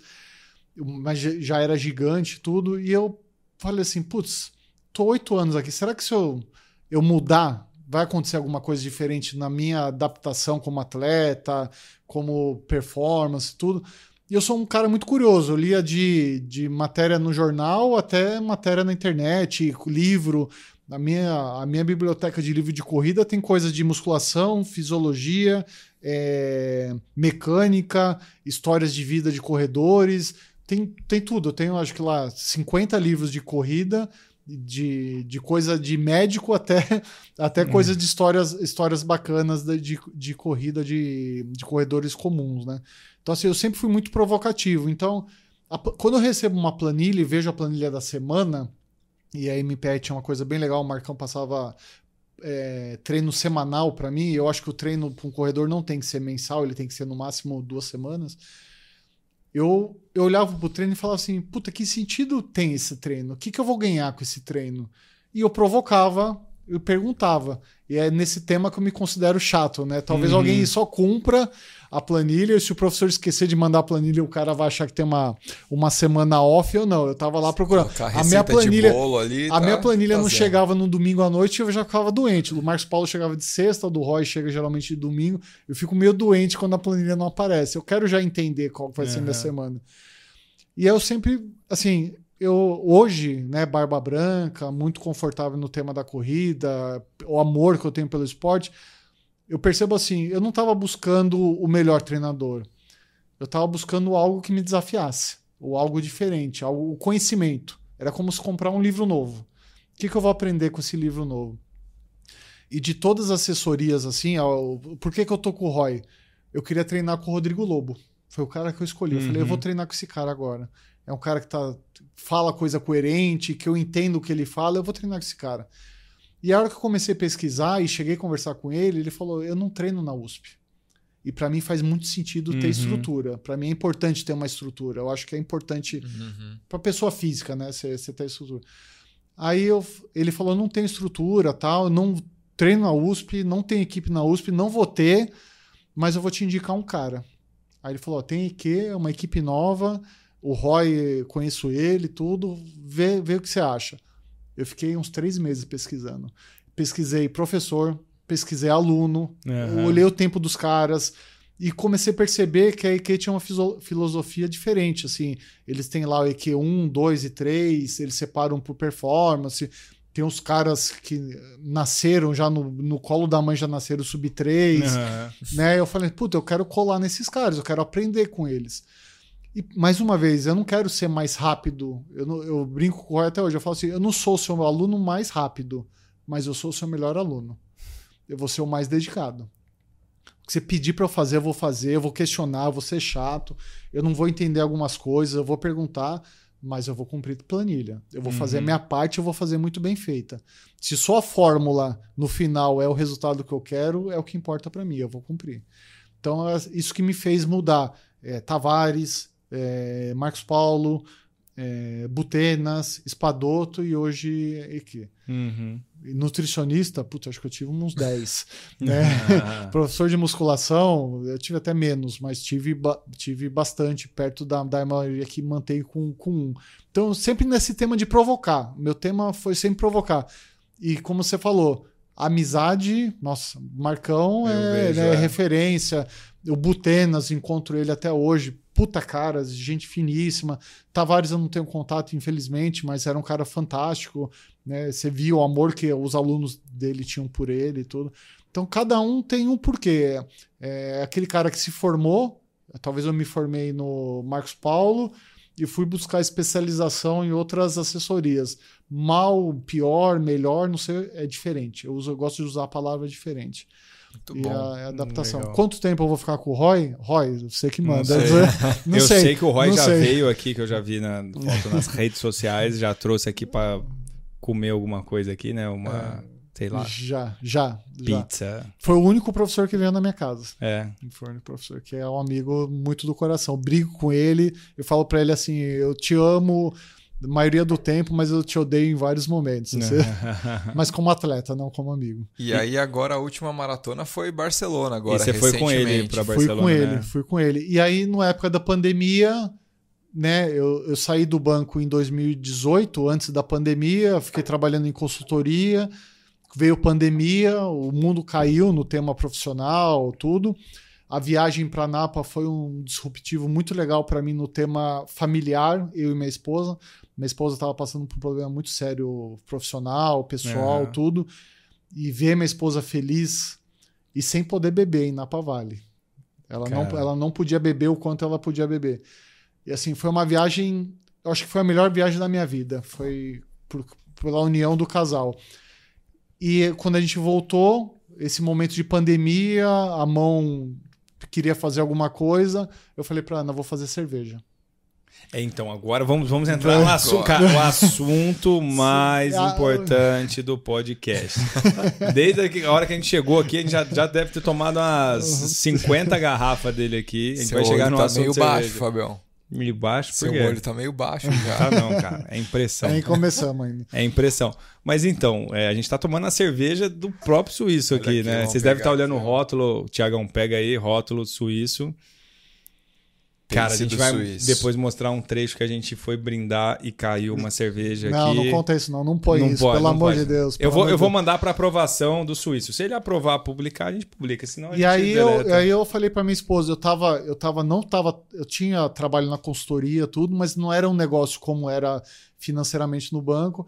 Eu falei pra Ana, eu falei, amor, eu vou, vou quero fazer cerveja. Ela falou, pra quê? Eu falei, eu quero ocupar meu tempo, eu preciso fazer alguma coisa. Não é pra f- ganhar dinheiro, talvez pague o hobby, mas eu preciso investir. Eu comi- Você já gostava de já tomar gostava, cerveja? sempre, sempre. eh, A gente sai. de- Tem uma época da vida que a gente deixa de tomar 15, garra 15 garrafas de Skol e toma duas de cervejas Boa. artesanais, tudo. Eu tava nessa vibe, querendo. Eu lia muito, estudava muito, e eu comprei um kit de, de cervejeiro, veio lá do sul, tudo, e montei uma cervejaria aqui no fundo de casa. E comecei a fazer. Fiz 100 garrafas. Vendi 50, dei e tomei outras 50. E aquilo começou a pegar tamanho. E na primeira cerveja que eu já entreguei, eu já entreguei com rótulo, fiz dois rótulos, pensei em tudo, fiz bonitinho. Falei, aquilo é. Se é pra fazer, Vamos se é pra fazer fazer feito. 5K, É. vamos fazer bem feito. Se é pra fazer cerveja, vamos fazer bem feito. Põe foto aí que eu, eu ganhei parte dessa Exato, produção foi- foi- inaugural. Uma a das primeira primeiras a primeira, cara, eu guardei, a primeira. cara. As garrafas são de decoração lá do meu da minha cristaleira. Que moral, hein? É. Não, o Fabião faz parte da história. Aí eu falei, putz, né? Eu fiz um rótulo do suíço, que tem a ver com o tema da corrida, e um tema do Matrix, né? Os meus cachorros têm nome de, dos personagens de Matrix. Que você curte. Curto demais, curto É demais, mesmo? curto demais. Curto Como demais. chama os cachorros? Neil é o macho, o escolhido. Uhum. Trinity é a fêmea que eu fui Aham. escolhida. E a Niobe, que tem uma manchinha preta na- no rosto, é a Niobe, que é a ex-namorada do Morpheus no, no primeiro Matrix. Cara, é os bezerros, você vai ver depois. É grande os E bichos. o, o Instagram deles é no mesmo nome, Neil Trinity Niobe Dogo. Bom, e E eu comecei a fazer cerveja. Aquilo foi. Um amigo meu falou: putz, é, escolhe um tipo de cerveja e faz. Né? Eu tenho uns amigos que gostam muito de cerveja e foram os primeiros a tomar. Eu falei: não, eu não vou fazer isso. Cada abraçagem será um tipo de cerveja. Porque se o Fábio tomar hoje uma Pilsen, ele não vai querer amanhã tomar a mesma Pilsen do Suíço. Toma uma preta, toma uma trigo, toma Uhum. uma lager, toma uma eh, IPA e assim vai. Então isso foi pegando gosto. E eu cheguei a fazer cerveja e vender 100 garrafas em menos de 30 minutos. Eu sei. No Instagram. Cara, eu sei porque. No Sabe por quê? Porque eu fiquei como- com três garrafas, eu vendi 97 e fiquei com, com, com três de, um, de uma cerveja. Ele foi esperto nisso. Ele me deu duas. Cara, quando eu vi ele fazendo, eu, eu já mandei um direct. Cara, eu quero. Reserva que eu vou comprar. Ele falou, cara, não tem. Não- eu lembro disso. Assim, você procurar no direct, eu lembro que eu pedi pra comprar, pra encomendar, mas. Sold out. E não tinha, cara. Não tinha. Isso é bom de ter amigo cervejeiro. O Franco faz cerveja também. Não, e sabe o que é o pior? Que eu tava no momento que a cerveja tinha que ser vendida pelo Instagram e quem ia entregar? Quem ia vir buscar em No meio pandemia? da pandemia. Não tinha, não tinha USP. Ah, eu vou botar no porta-mala, vou treinar e quem quiser vai lá buscar. Hoje eu posso fazer isso, mas na época não tinha. Putz, veio gente de Jundiaí buscar, veio. Caraca. Mande- Não mandei, não despachava cerveja, porque não, não, não é uma cerveja É. que tem um mapa, tem registro, tudo, então Aham. eu tinha que acabar entregando mesmo e fiz todo, toda a produção. A ideia é um dia registrar tudo e fazer uma produção um pouquinho Ah, maior. você tem vontade de. Tenho vontade, mas a produção maior não é maior para ganhar dinheiro com isso, é para Pra atender. Atender mais quer. gente. Aham, entendi. entender mais gente. Porque é muito chato você abrir, daqui meia hora um amigo te pedir e você fala, não tenho. E às vezes é o mesmo amigo que já pediu três vezes. Cara, né? mas E eu não parabéns, faço assim, lista, eu- eu não gosto de fazer lista que você cria um compromisso Sim, com, a- sim. com a pessoa. gente, a gente já tomou muita cerveja e, cara, a sua é excelente. A que a gente tá tomando hoje é É IPA. É uma é uma IPA. Belgian. Belgian IPA. Belgian IPA, exatamente. Foi a E já que, que a gente fiz. entrou nesse assunto aqui de cerveja e tal, e essa paixão aqui, essa estante De cheia de, de cachaça. cachaça aqui, conta, conta um pouco pra gente aí. Essa, essa estante, o que eu mais lembro dessa estante quando eu olho é meu pai. Porque assim, é, quando eu tava criança, tudo, meu pai sempre trabalhou muito demais, né? Sustentar lá os cinco filhos que eu falei e tudo mais sozinho. E ele chegava em casa e ele tomava a cachaçinha dele. Uhum. E moleque de 12, 15 anos não ia tomar uma dose de cachaça. Não é que eu não tinha vontade, né? Eu nem bebia na época, na verdade. Eu fui beber com 23 ou 24 anos. Mas ele brincava, queria experimentar, molhava o dedo. Tinha o tema de É. molhar dedo, sabe? Assim, molhava a pontinha do dedo e experimentava. E um belo dia, quando eu comecei a morar sozinho, tudo, eu comecei, comprei cachaça, queria ter em casa, tudo, e comecei a beber. E comecei a comprar. Comprei uma, duas, três. Eu fui ver, eu tinha umas 20 garrafas em casa. E aí o pessoal ia em casa falou: Nossa, você gosta? Eu falei: É, tô começando um- meio que colecionar, eu gosto tal, né? O cara falou: Não, você não vai beber essas 20. Aí isso no banco foi tomando uma proporção. E como eu atendia, sempre trabalhei em, em áreas que atendiam o Brasil inteiro, quando a gente se reunia, qual que era o presente que eu ganhava? Cachaça. Cachaça. Então eu ganhava cachaça do Brasil Cara, eu inteiro. lembro disso, meu. Você postar direto as fotos. A ah, foto, ganha. então o amigo, o amigo tinha até vontade, né? Dava cachaça, eu postava com ele e tudo, e era legal. Isso tomou um corpo assim interminável. Então, às vezes eu viajo, o amigo fala assim: Ah, eu vou fazer um bate-volta no interior. Eu falei, não esquece do amigo cachaceiro. E isso pegou. Então, é, Quantos que você tem aí? oite- acho que eu tenho quase 200 hoje aqui. Quase 200. Hoje tem, tem as, as repetidas guardadas, Aham. mas tem, tem quase umas 200. E, e foi, foi, foi assim, no boca a boca, e 80% são os, é, presente. Presente. Aham. Presente. Hoje até tem aqui. Inclusive, Cara, de quem que trouxemos aqui, agora. De quem o que é? momento De quem que ali, essa ó. aqui, ó? Vamos Essa abrir? Caça- Pode vamos abrir. abrir. Pode abrir. Cachaça Quirino. Vitor Castelo Vitor Branco. Castelo Branco. Ó, cara, Trouxemos, viu, Vitão? esse cara é o cara mais sincero que você vai conhecer na vida. É, senhor Então, se sincero. for ruim, ele vai falar agora aqui e não vai ter como a gente editar ali. É. Não, essa vai pro ar. Esse é o Essa corte, vai, é um vai corte pro já. ar. Tem Cadê um o- tema, ele trouxe, ele, gente? trouxe, ele trou- ele E trouxe ali do, Do Bonadil. do Bonadil. tava Família... aberta Reserva já, tá Bonadil. bem, tá bem já meio, já esqueceram essa É, garrafa então depois, aberta. depois que você abre, já É, o quê? Vai perdendo a Não, vai- tem que não. dar, tem Se que fechar, fechar rápido, bem- é, tem que fechar pra não perder. Cachaça Deixa não perde aqui, tanto. deixa aí também, porque você também É, experimentar. isso aqui é- isso aqui- Porque se do Bonadil for ruim, a gente fala, o Já Bonadil fala pro teu Bonadil. pai ali melhorar os barril de, de amburana lá. Quem vai tomar? Cara, a gente vai tomar, um Todo golinho, mundo? é. Um golinho aqui, né? Porque amanhã tem que trabalhar. viu? Amanhã estamos, to- estamos lá atendendo. Vila Lobos e Ibirapuera. Vou Ibira. pôr assim pra vocês. Jesus amado. Toma aqui. Eu, eu não tá consigo Uber. tomar se não for igual garapa. O que é isso? É diferenciado. Essa aqui é do né? Vitor Castelo Branco. Essa é do Essa Vitão. aqui, vamos tampar. Que, que a gente toma de uma vez? Você escolhe, vai do gosto freguês. O que que eu faço? Eu vou, vou mostrar do jeito que eu faço. Ó, É. essa aqui que a gente vai tomar agora, hein? Cachaça Deixa aqui, Quirino. Tem algum comentário sobre a coloração? Não, sobre... tá, a coloração tá ideal. Assim, quando eu vou comprar uma cachaça, Hum. sempre tem a cachaça a branquinha e tem envelhecida tal, aham. aí vem as madeiras, tudo. Uhum. Eu gosto de tomar a primeira vez que eu vou tomar alguma cachaça, a branquinha, Entendi. que é a matriz. Pura. A Pura. matriz, né? Aí com gosto de madeira, aí já, já perdeu um pouco do. Mas vamos lá. O que, que eu lá. faço? Eu primeiro dar a cheiradinha. Interessante. bem Interessante, interessante. é. Não é branquinha, ela já tem uma, Pouquinho, uma madeirinha né? que eu A nem li madeira- nada, não vi nada, né? Tem uma madeirinha. E aí? Hum. Aí você dá aquele golinho pra dar uma fantástica.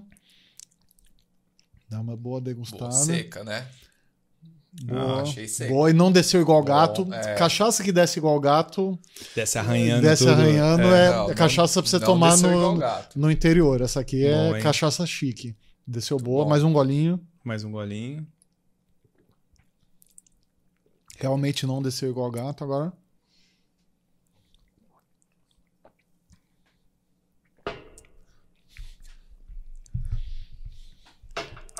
Eu não vou falar que ela é boa. Eu vou falar que ela é muito boa. Muito, Muito boa. boa. Muito boa. Muito É isso, boa. muito Vitor boa. Castelo Branco. E não tô ganhando nada com isso. É. né? E seria bem legal se eu falasse que era ruim aqui. Eu ia quebrar todo o clima. Todo... Eu achei que eu ia Mas, ó, tossir aqui. Não, mas, Mas eu, é eu muito gostei boa. também. Eu Muito gostei boa. Eu também. não vou gastar o tempo aqui lendo o que é uma cachaça, mas Eu gostei. lote, Seca, lote não, não 3. desceu que nem gato, que é o mais importante, Exatamente. né? Quando desce que nem gato, aí ferrou. Toné Muito e boa. Jamburama. E ó, eu tenho um tema da cerveja que também serve pra toda bebida, que é o retrogosto, ó. Aquilo que você fica ainda dando uma namorada por- Aham. durante o tempo. Aham. Muito bom, muito, Muito bom. Tá parada- aprovado, então. Tá parabéns. aprovado, hein? Viu? Parabéns. 40% de teor alcoólico, tá ali na, na medida certa de cachaça. Muito bom, parabéns. Excelente. E Isso, isso. Quais os próximos passos agora aí? Cara, pera aí, subiu o sarrafo. Tem a do Bonadil ali, cara. Você quer vai tomar do Não, Bonadil? ele Eu vai tomo, tomar o do tomo. Bonadil, Nossa. cara. Como assim você vai cortar? Eu Pera já aí, você bebi, mostrou tá? do Bonadil. Eu já bebi, mas vamos fazer o repeteco. Eu também já bebi esse aí. Então esse aí a gente não vai tomar, Eu não, Eu porque. já tomo porque eu tô em casa, né? Eu não vou dirigir, exato. nada, essas coisas. Só ver. Amanhã não tem treino de corrida, é só musculação. Deixa eu mandar um beijo aqui pra Simone Perdigão, que é minha professora de musculação. E a gente vai pegar pesado esse, esse próximo desafio. Então, ó. Já tem uma coloração. Reserva né? Família Bonadil. É outra cachaça. É outra cachaça. É outra cachaça, é outro tipo. Outro tipo. Essa é mais. Ela não tá tão agressiva quanto essa, essa tá mais porretinha. Essa já tá no meio da garrafa, talvez alguém esqueceu ela aberta. Calma, Ela tá Ah, mais eu já fraquinha. tomei já com os amigos aí.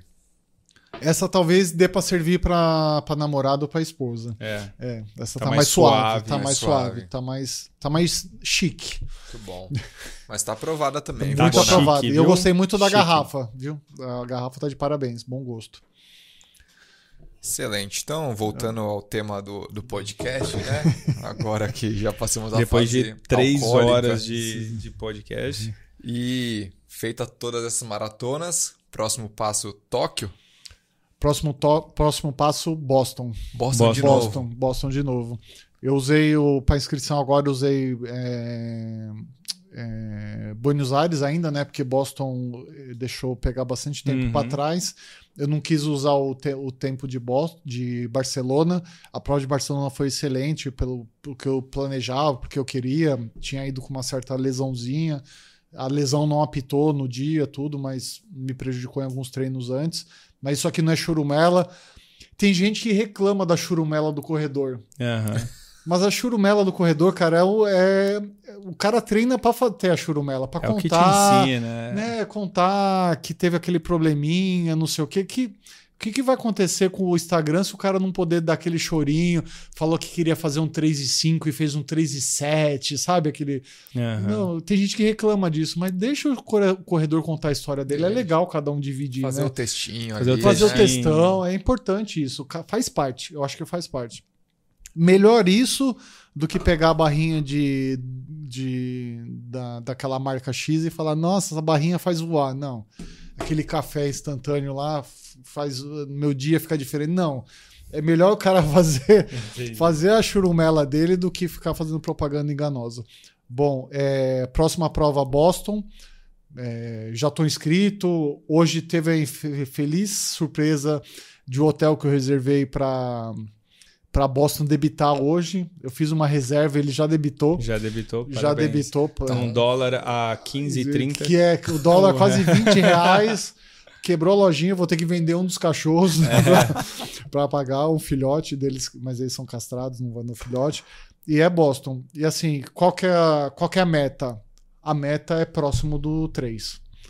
Eu acordo todo dia com, pensando no sub 3. Vou fazer, entregar sub 3 um dia? Puta, desculpa o francês, foda-se. Aham. Não sei se eu vou entregar, mas o que me faz acordar, treinar, É tentar. é tentar, é treinar para sub 3.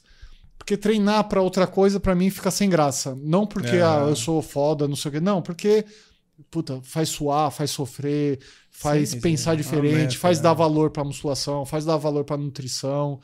né? Eu tô com uma nutricionista nova, vamos tentar agora um novo desafio que eu acho que foi um pecado meu também no, na periodização passada. É isso, é assim, é sempre você estar subindo a barra. É isso que eu Sim. que eu gosto, que eu aprendi com quem eu passei, com quem eu assisto, com quem eu acompanho. É subir a barra e sempre tentar coisas E diferentes. Tóquio tá guardadinho aí pra buscar Tóquio mandala. 2023 está 23. reservada. Quando você fizer Tóquio 2023, A gente vai vai gravar aqui. outro episódio Nossa. com a Contando essa história. mandala, com tudo. Contando essa história só de, de Tóquio aí. É, e, e passando um pouco aqui do que, que vai acontecer pós-Tóquio. Talvez aconteça até algumas coisas antes. Qual que era meu, meu. Em 2012, eu fiz minha programação até 2024 de corrida. Caramba. Eu fiz a programação. Me- Quase não metódico, né? E que, qual que era a ideia? Concluir as majors, fazer o desafio do Dunga, que é um Uhum. passeio legal, tudo. Você corre várias provas em Sim. vários dias. Explica aí que o pessoal Pra não quem sabe não aí. sabe O aí. desafio do Dunga, você faz uma prova de 5 faz uma pro... e ganha uma medalha. Faz uma prova de 10, ganha uma medalha. Concluiu as duas, ganha uma medalha. Uhum. Fez a prova de 21, ganha uma medalha. Fez a prova de 42, ganha uma medalha. Aí ganha uma medalha para essas duas. E aí você ganha uma E ganha medalha pelas quatro. para as quatro. Isso então, em dias sequentes, Sequência. Quinta, né? Sexta, sábado, domingo. é, exatamente. E é uma Nos sequência. da Disney. É um passeio legal, é Estados Unidos, que é bom para todo mundo. Minha esposa é apaixonada por Estados Unidos, a gente gosta muito de passear. Disney, não preciso explicar para ninguém como é que funciona o negócio, né?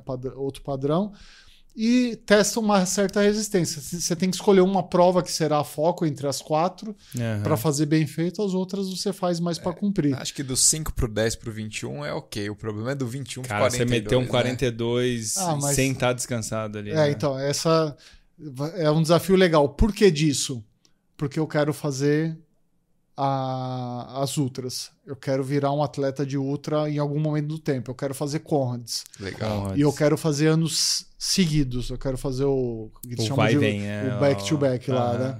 Então. São eu- 86 ou não? 80? 90 quilômetros. 90 Eu- quilômetros. Acho que tem uma que é 86, o, a ida é Aham. 86, a volta é 90, a 90 é a ida. Não é uma ultra na África do Sul lá. Exatamente. A Condes é uma prova centenária e tudo. Tem o embaixador da, da, da Conrads no Brasil, que é o Nato Amaral, que eu tive o prazer de conhecer por, por Instagram, tudo, conversar com ele. E um dia, numa reunião externa, num, num evento externo, eu conheci ele pessoalmente. A gente estava É. na mesma reunião. E foi bem legal. Um cara, Legal. um cara fantástico que eu recomendo vocês chamarem aqui. Faça a ponte. Já fica aqui Fica o convite, dica. Nato. Eu vou te passar uma mensagem quando Passa. sair esse podcast. Isso, manda, manda, manda no O, WhatsApp. Neto, o Nato é um cara fantástico, assim, é um cara do outro mundo. E ele vai completar, ele, ele- acho que faltam duas provas para ele completar 20, 20 Conrads. Caramba, cara, deve ter muita história. E meu. sabe o que, que é Não, 20 imagina a Conrads? mentalidade. Ele ganha o ganhar. número permanente. Ele, o número, aquele número de prova vai ser dele Só vale eterno. pra ele. É. Caramba. E, e Eter- eterniza, né? eterniza. E, Animal. ele é um cara, e eu prometi pra ele que a vigésima prova eu vou fazer com ele. Então eu não sei se vai será a minha primeira Conde, se será a segunda, mas eu vou fazer, eu vou fazer nesse pelote que ele Cara, provavelmente vai montar. Imagina a mentalidade pra você fazer, né? Quanta história, hein, Fabião? Muita história. Cara, muita história. Eu preciso ficar mais muitas horas Não, a aqui. gente vai ter que gravar uma parte 2 aí E aí depois. tenho só um- uma cereja do bolo. É. Feito a Conrads back to back, eu quero fazer um ultra, um, um ultra, não desculpa, um Iron full. Você tá pedalando? Você Eu tá vou estrear. Eu, eu, eu tenho familiaridade com o pedal e com a corrida, só falta a natação, que é quase. não é fácil, né? Mas é, eu quero estrear num Iron Full. Esse é o meu, meu sonho, é fazer um. Pode ser Floripa, pode ser algum fora. Bom. Eu vou então- estrear. Roy, esse é o desafio. Ele sabe desde Cara, o primeiro dia que a gente Então, conversou. quem quiser saber mais sobre isso, acompanha lá o Pace do Suíço. Pace do Suíço, que- arroba Pace do Suíço. até 2024 vai ter Conrads e depois vai ter. Ou a gente vai ter que fazer Iron parte, parte Parte dois, mandala, parte três, do, parte parte mandala quatro, Major, mandala, ultra. Mandala, Conrads e Ah, depois Iron Man. Iron Full. Vai ter muito episódio aí. Vai ter legal. muito. Excelente. Bom, cara, eu ficaria aqui, sinceramente, hoje, ó, a gente tá na casa dele, né, que vocês já viram pelo episódio. Tem jogo do São Paulo daqui a pouco, né? São, agora são 9h20, que hora que é o jogo? 9 e meia. 9h30. Tarde hoje, né? Exato. Mas eu tô. Não tô nem. Algum São Paulino na Não, mesa? mas, não, mas, Nenhum. não, mas, São cara, Lusitano, corintiano. corintiano. Maloqueiro e sofredor. Corintiano. E a a corintiana Deus. tá lá em cima. Mas qual que é o problema? O problema é o trânsito, né? Porque a gente tá muito próximo do, do estádio aqui, né? Então, o Mas é sair 9 e meia é o melhor É horário. o melhor É horário. o horário que a horário. galera já tá lá dentro do estádio. É... Bom, chegando ao final, para também não. Cara, a gente tá na casa do cara de noite É. aqui, né? Estamos atrapalhando aqui a rotina dele. A gente tá chegando próximo do final e normalmente a gente pergunta algumas coisas meio clichê, porque é legal, porque assim, eu, eu, por exemplo, eu sigo páginas que dão dicas, que fazem esse tipo de coisa, então uma coisa que a gente faz é perguntar algumas dicas que você daria, assim, você já deu várias dicas ali ao longo da sua jornada como maratonista, mas cara, se fosse dar algumas dicas, por exemplo, de livros assim, de autores, de série, algo que você acha que seria legal quem tá ouvindo ah, ler. Eu, eu, eu sou do- da opinião seguinte: In- é, influenciador. Toma cuidado com o influenciador.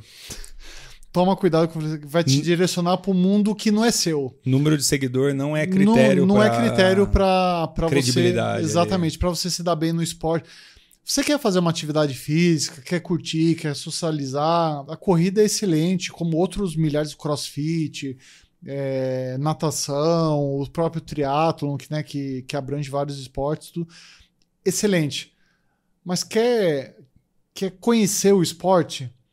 Fala com gente que vive o mundo da corrida conversa, não é o pace do suíço. Pô, tem vários corredores com às vezes com 500 seguidores, mas que o cara é raiz, que curte a corrida, que faz aquilo por gosto, que faz aquilo por, por, por evolução no esporte.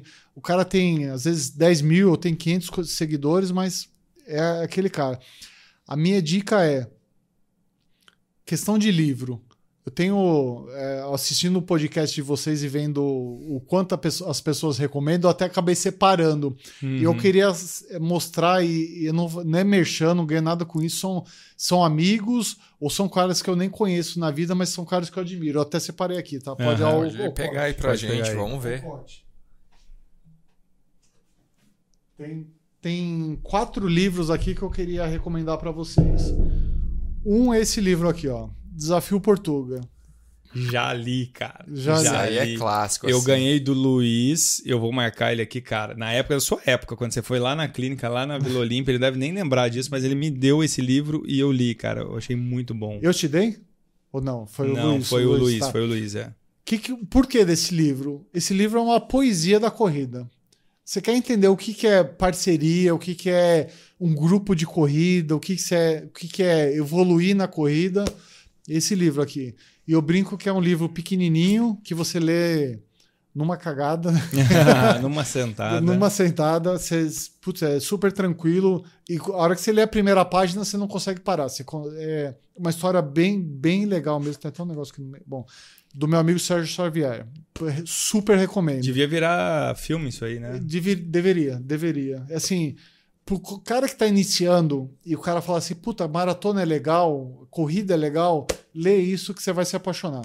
É assim. Isso é legal. Leia. Esse é bacana. Vou colocar na minha lista pra ler. Na sequência, eu li, eu eu recomendo esse livro aqui, ó. Jim Carnazes. Puxado, hein? Esse é puxado. 50 maratonas em 50 dias. Ele concluiu as 50 em Nova York, inclusive. É um cara, um americano que já foi assim identificado como o cara com maior é, potencial físico do mundo, tal. É o cara que mora em, em trailer praticamente. Ele sai para viajar, mora na Califórnia, se não me engano. Ele sai para viajar. A família dele fala assim: Ah, vou chegar em tal lugar daqui duas horas. Ele desce do trailer, a família segue no trailer e vai correndo até o local. Mas assim, é fantástico. A história é bem legal. Que legal. Hoje ele já tá veiaco, mas continua correndo. É um cara fantástico. Assim, eu admiro bastante ele. Ele que me fez pegar paixão pelas longas distâncias. É um cara de, de ultra hoje em dia, mas focado na maratona. Não fez as maratonas para subir três, nada disso, mas concluiu 50 maratonas em 50 dias. Legal. A outra, outra que não pode faltar é um também do Sérgio Xavier, né? Aqui é o spoiler do Sérgio Xavier, mas, mas bem legal, que é Boston. É um livro para ler e entender o, o, o quanto é pesado um Boston. O quanto é legal, né? O cara que quer evoluir na corrida, que quer chegar num. Desculpa aqui.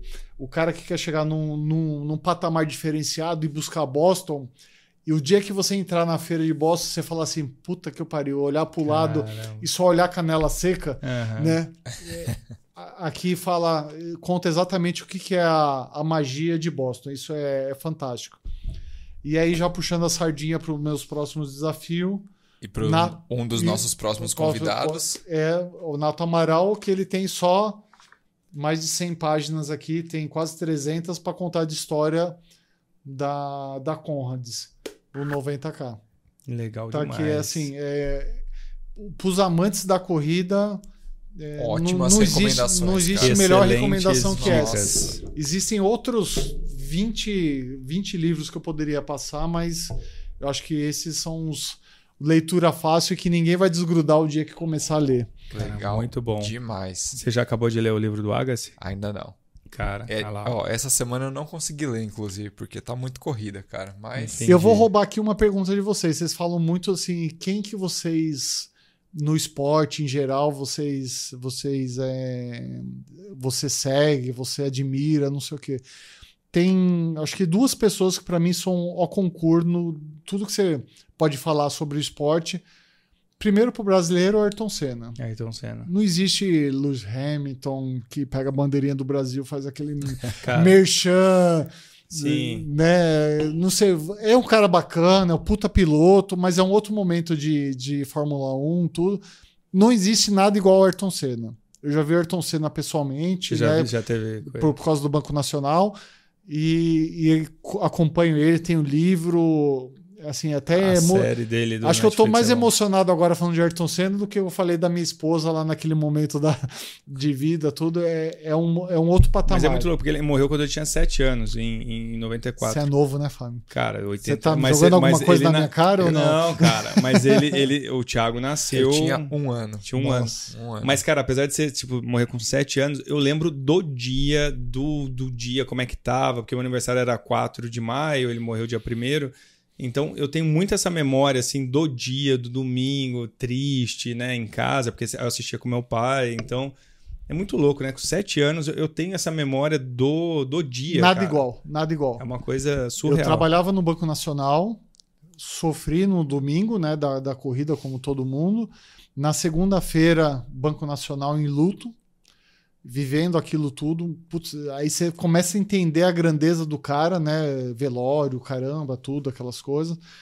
É assim, é fora do comum. Fora Eu- do... é fora do comum. Eu participei em evento do banco que ele, ele foi lá, tudo. No- a as pessoas não conseguiam fazer uma pergunta para ele, de tanta emoção que era estar perto do cara. Uhum. Assim, era o Gandhi ou o Buda do- na sua frente, assim, sabe? Era o, caso, o cara que estava superior ao esporte que ele fazia. Isso é, esse é um cara. E outro cara, assim, que até um seriado da Netflix que me fez mudar, não é mudar, eu tinha uma, uma concepção do cara 200% de fanatismo pelo cara, que eu acompanhei bastante, e depois do seriado da Netflix me fez ficar 400% Michael Jordan. Michael Jordan. Michael Jordan, pra mim Last é unânime. Pode É. pode nascer o, o- como é que chama o que morreu lá, o Co- Kobe Co- Bryant. Kobe Bryant. É, muito bom, excelente. é, todos os outros que passaram, né, em tudo, mas nada se compara. Ao Michael Jordan. Se fala de Pelé, tem dúvida Pelé, Maradona, aquelas coisas. Quando fala de jogador de basquete, pra mim não tem, não tem igual. E quando você assiste o seriado do cara, você fala. É, é Ah, Aquele negócio dele, ali, né? aquele negócio dele de colocar a barra acima do que ele até achava que podia alcançar, tem muito a ver com o meu dia a dia, assim, sabe? Tanto no mercado financeiro como no sempre dia a dia da corrida. melhor cada dia Ah, mais. é o sub 3, eu vou alcançar? Foda-se se eu vou alcançar ou não, Uhum. mas eu vou treinar pra isso. Eu vou treinar, vou buscar, vou faca no dente pra esse tipo É, de coisa. a- e, e levar a sério, né? Levar no, a sério, No, no extremo ali. O esporte pelo amor é maior do que as conquistas que ele pode te proporcionar, né? É isso. Muito bom. Feliz é isso, demais. cara. Cara, Nossa, feliz que, demais. que episódio aqui, muita história de que foi contada, cara, muitas recomendações de livros aí, esse final aqui também é muito bom. Alguma mensagem a mais aí que você quer deixar pro pessoal, ô Suíço? É, eu acho que tem um pouco a- do, do que eu falei no começo da conversa, que é corredor. Se você está iniciando, você está no meio da sua carreira como corredor, se é atividade física, se é esporte, cara, manter disciplina, né? Se você busca performance, você busca evoluir na corrida, pegar mais tesão pelo negócio, bota disciplina no negócio. Aquele negócio de, ah, hoje eu tô cansado. Todo mundo tá cansado. Eu nunca, não teve um dia nesses 15 anos de corrida que eu acordei com tesão para correr. Tô puxando aqui uma frase do Drauzio Varela. né? Nu- Nunca existiu esse dia. Mas é quando eu, eu- eu fecho o olho e falo assim: ano que vem é Boston. Ano que vem eu tenho que ser melhor do que eu fui em Tem uma meta Barcelona. maior. Aham. E aí isso me faz ir pra esteira, suar, cansar, é, dar vontade de dar piriri, dar vontade, sabe? É, é aquele que vale a pena. E outra, né? A, faz uma prova. Se você nunca fez uma prova, faz uma prova. Faz, vai para um 5K, vai para um 10K Pra e sentir. vai a energia que é. É impagável. É animal. É, é animal. Só É quem animal. faz que sabe É mesmo. animal. Você nunca mais vai querer deixar de treinar. Isso aí. Cara, obrigado por ter recebido Obrigado a gente aqui na, demais. na sua Obrigado. casa. Foi. Eu falaria aqui por mais uns três Cara, dias a gente seguidos. também ficaria a gente ficaria também. Mas a gente vai fazer parte 2, 3. né? Com certeza, isso sem dúvida a gente vai fazer.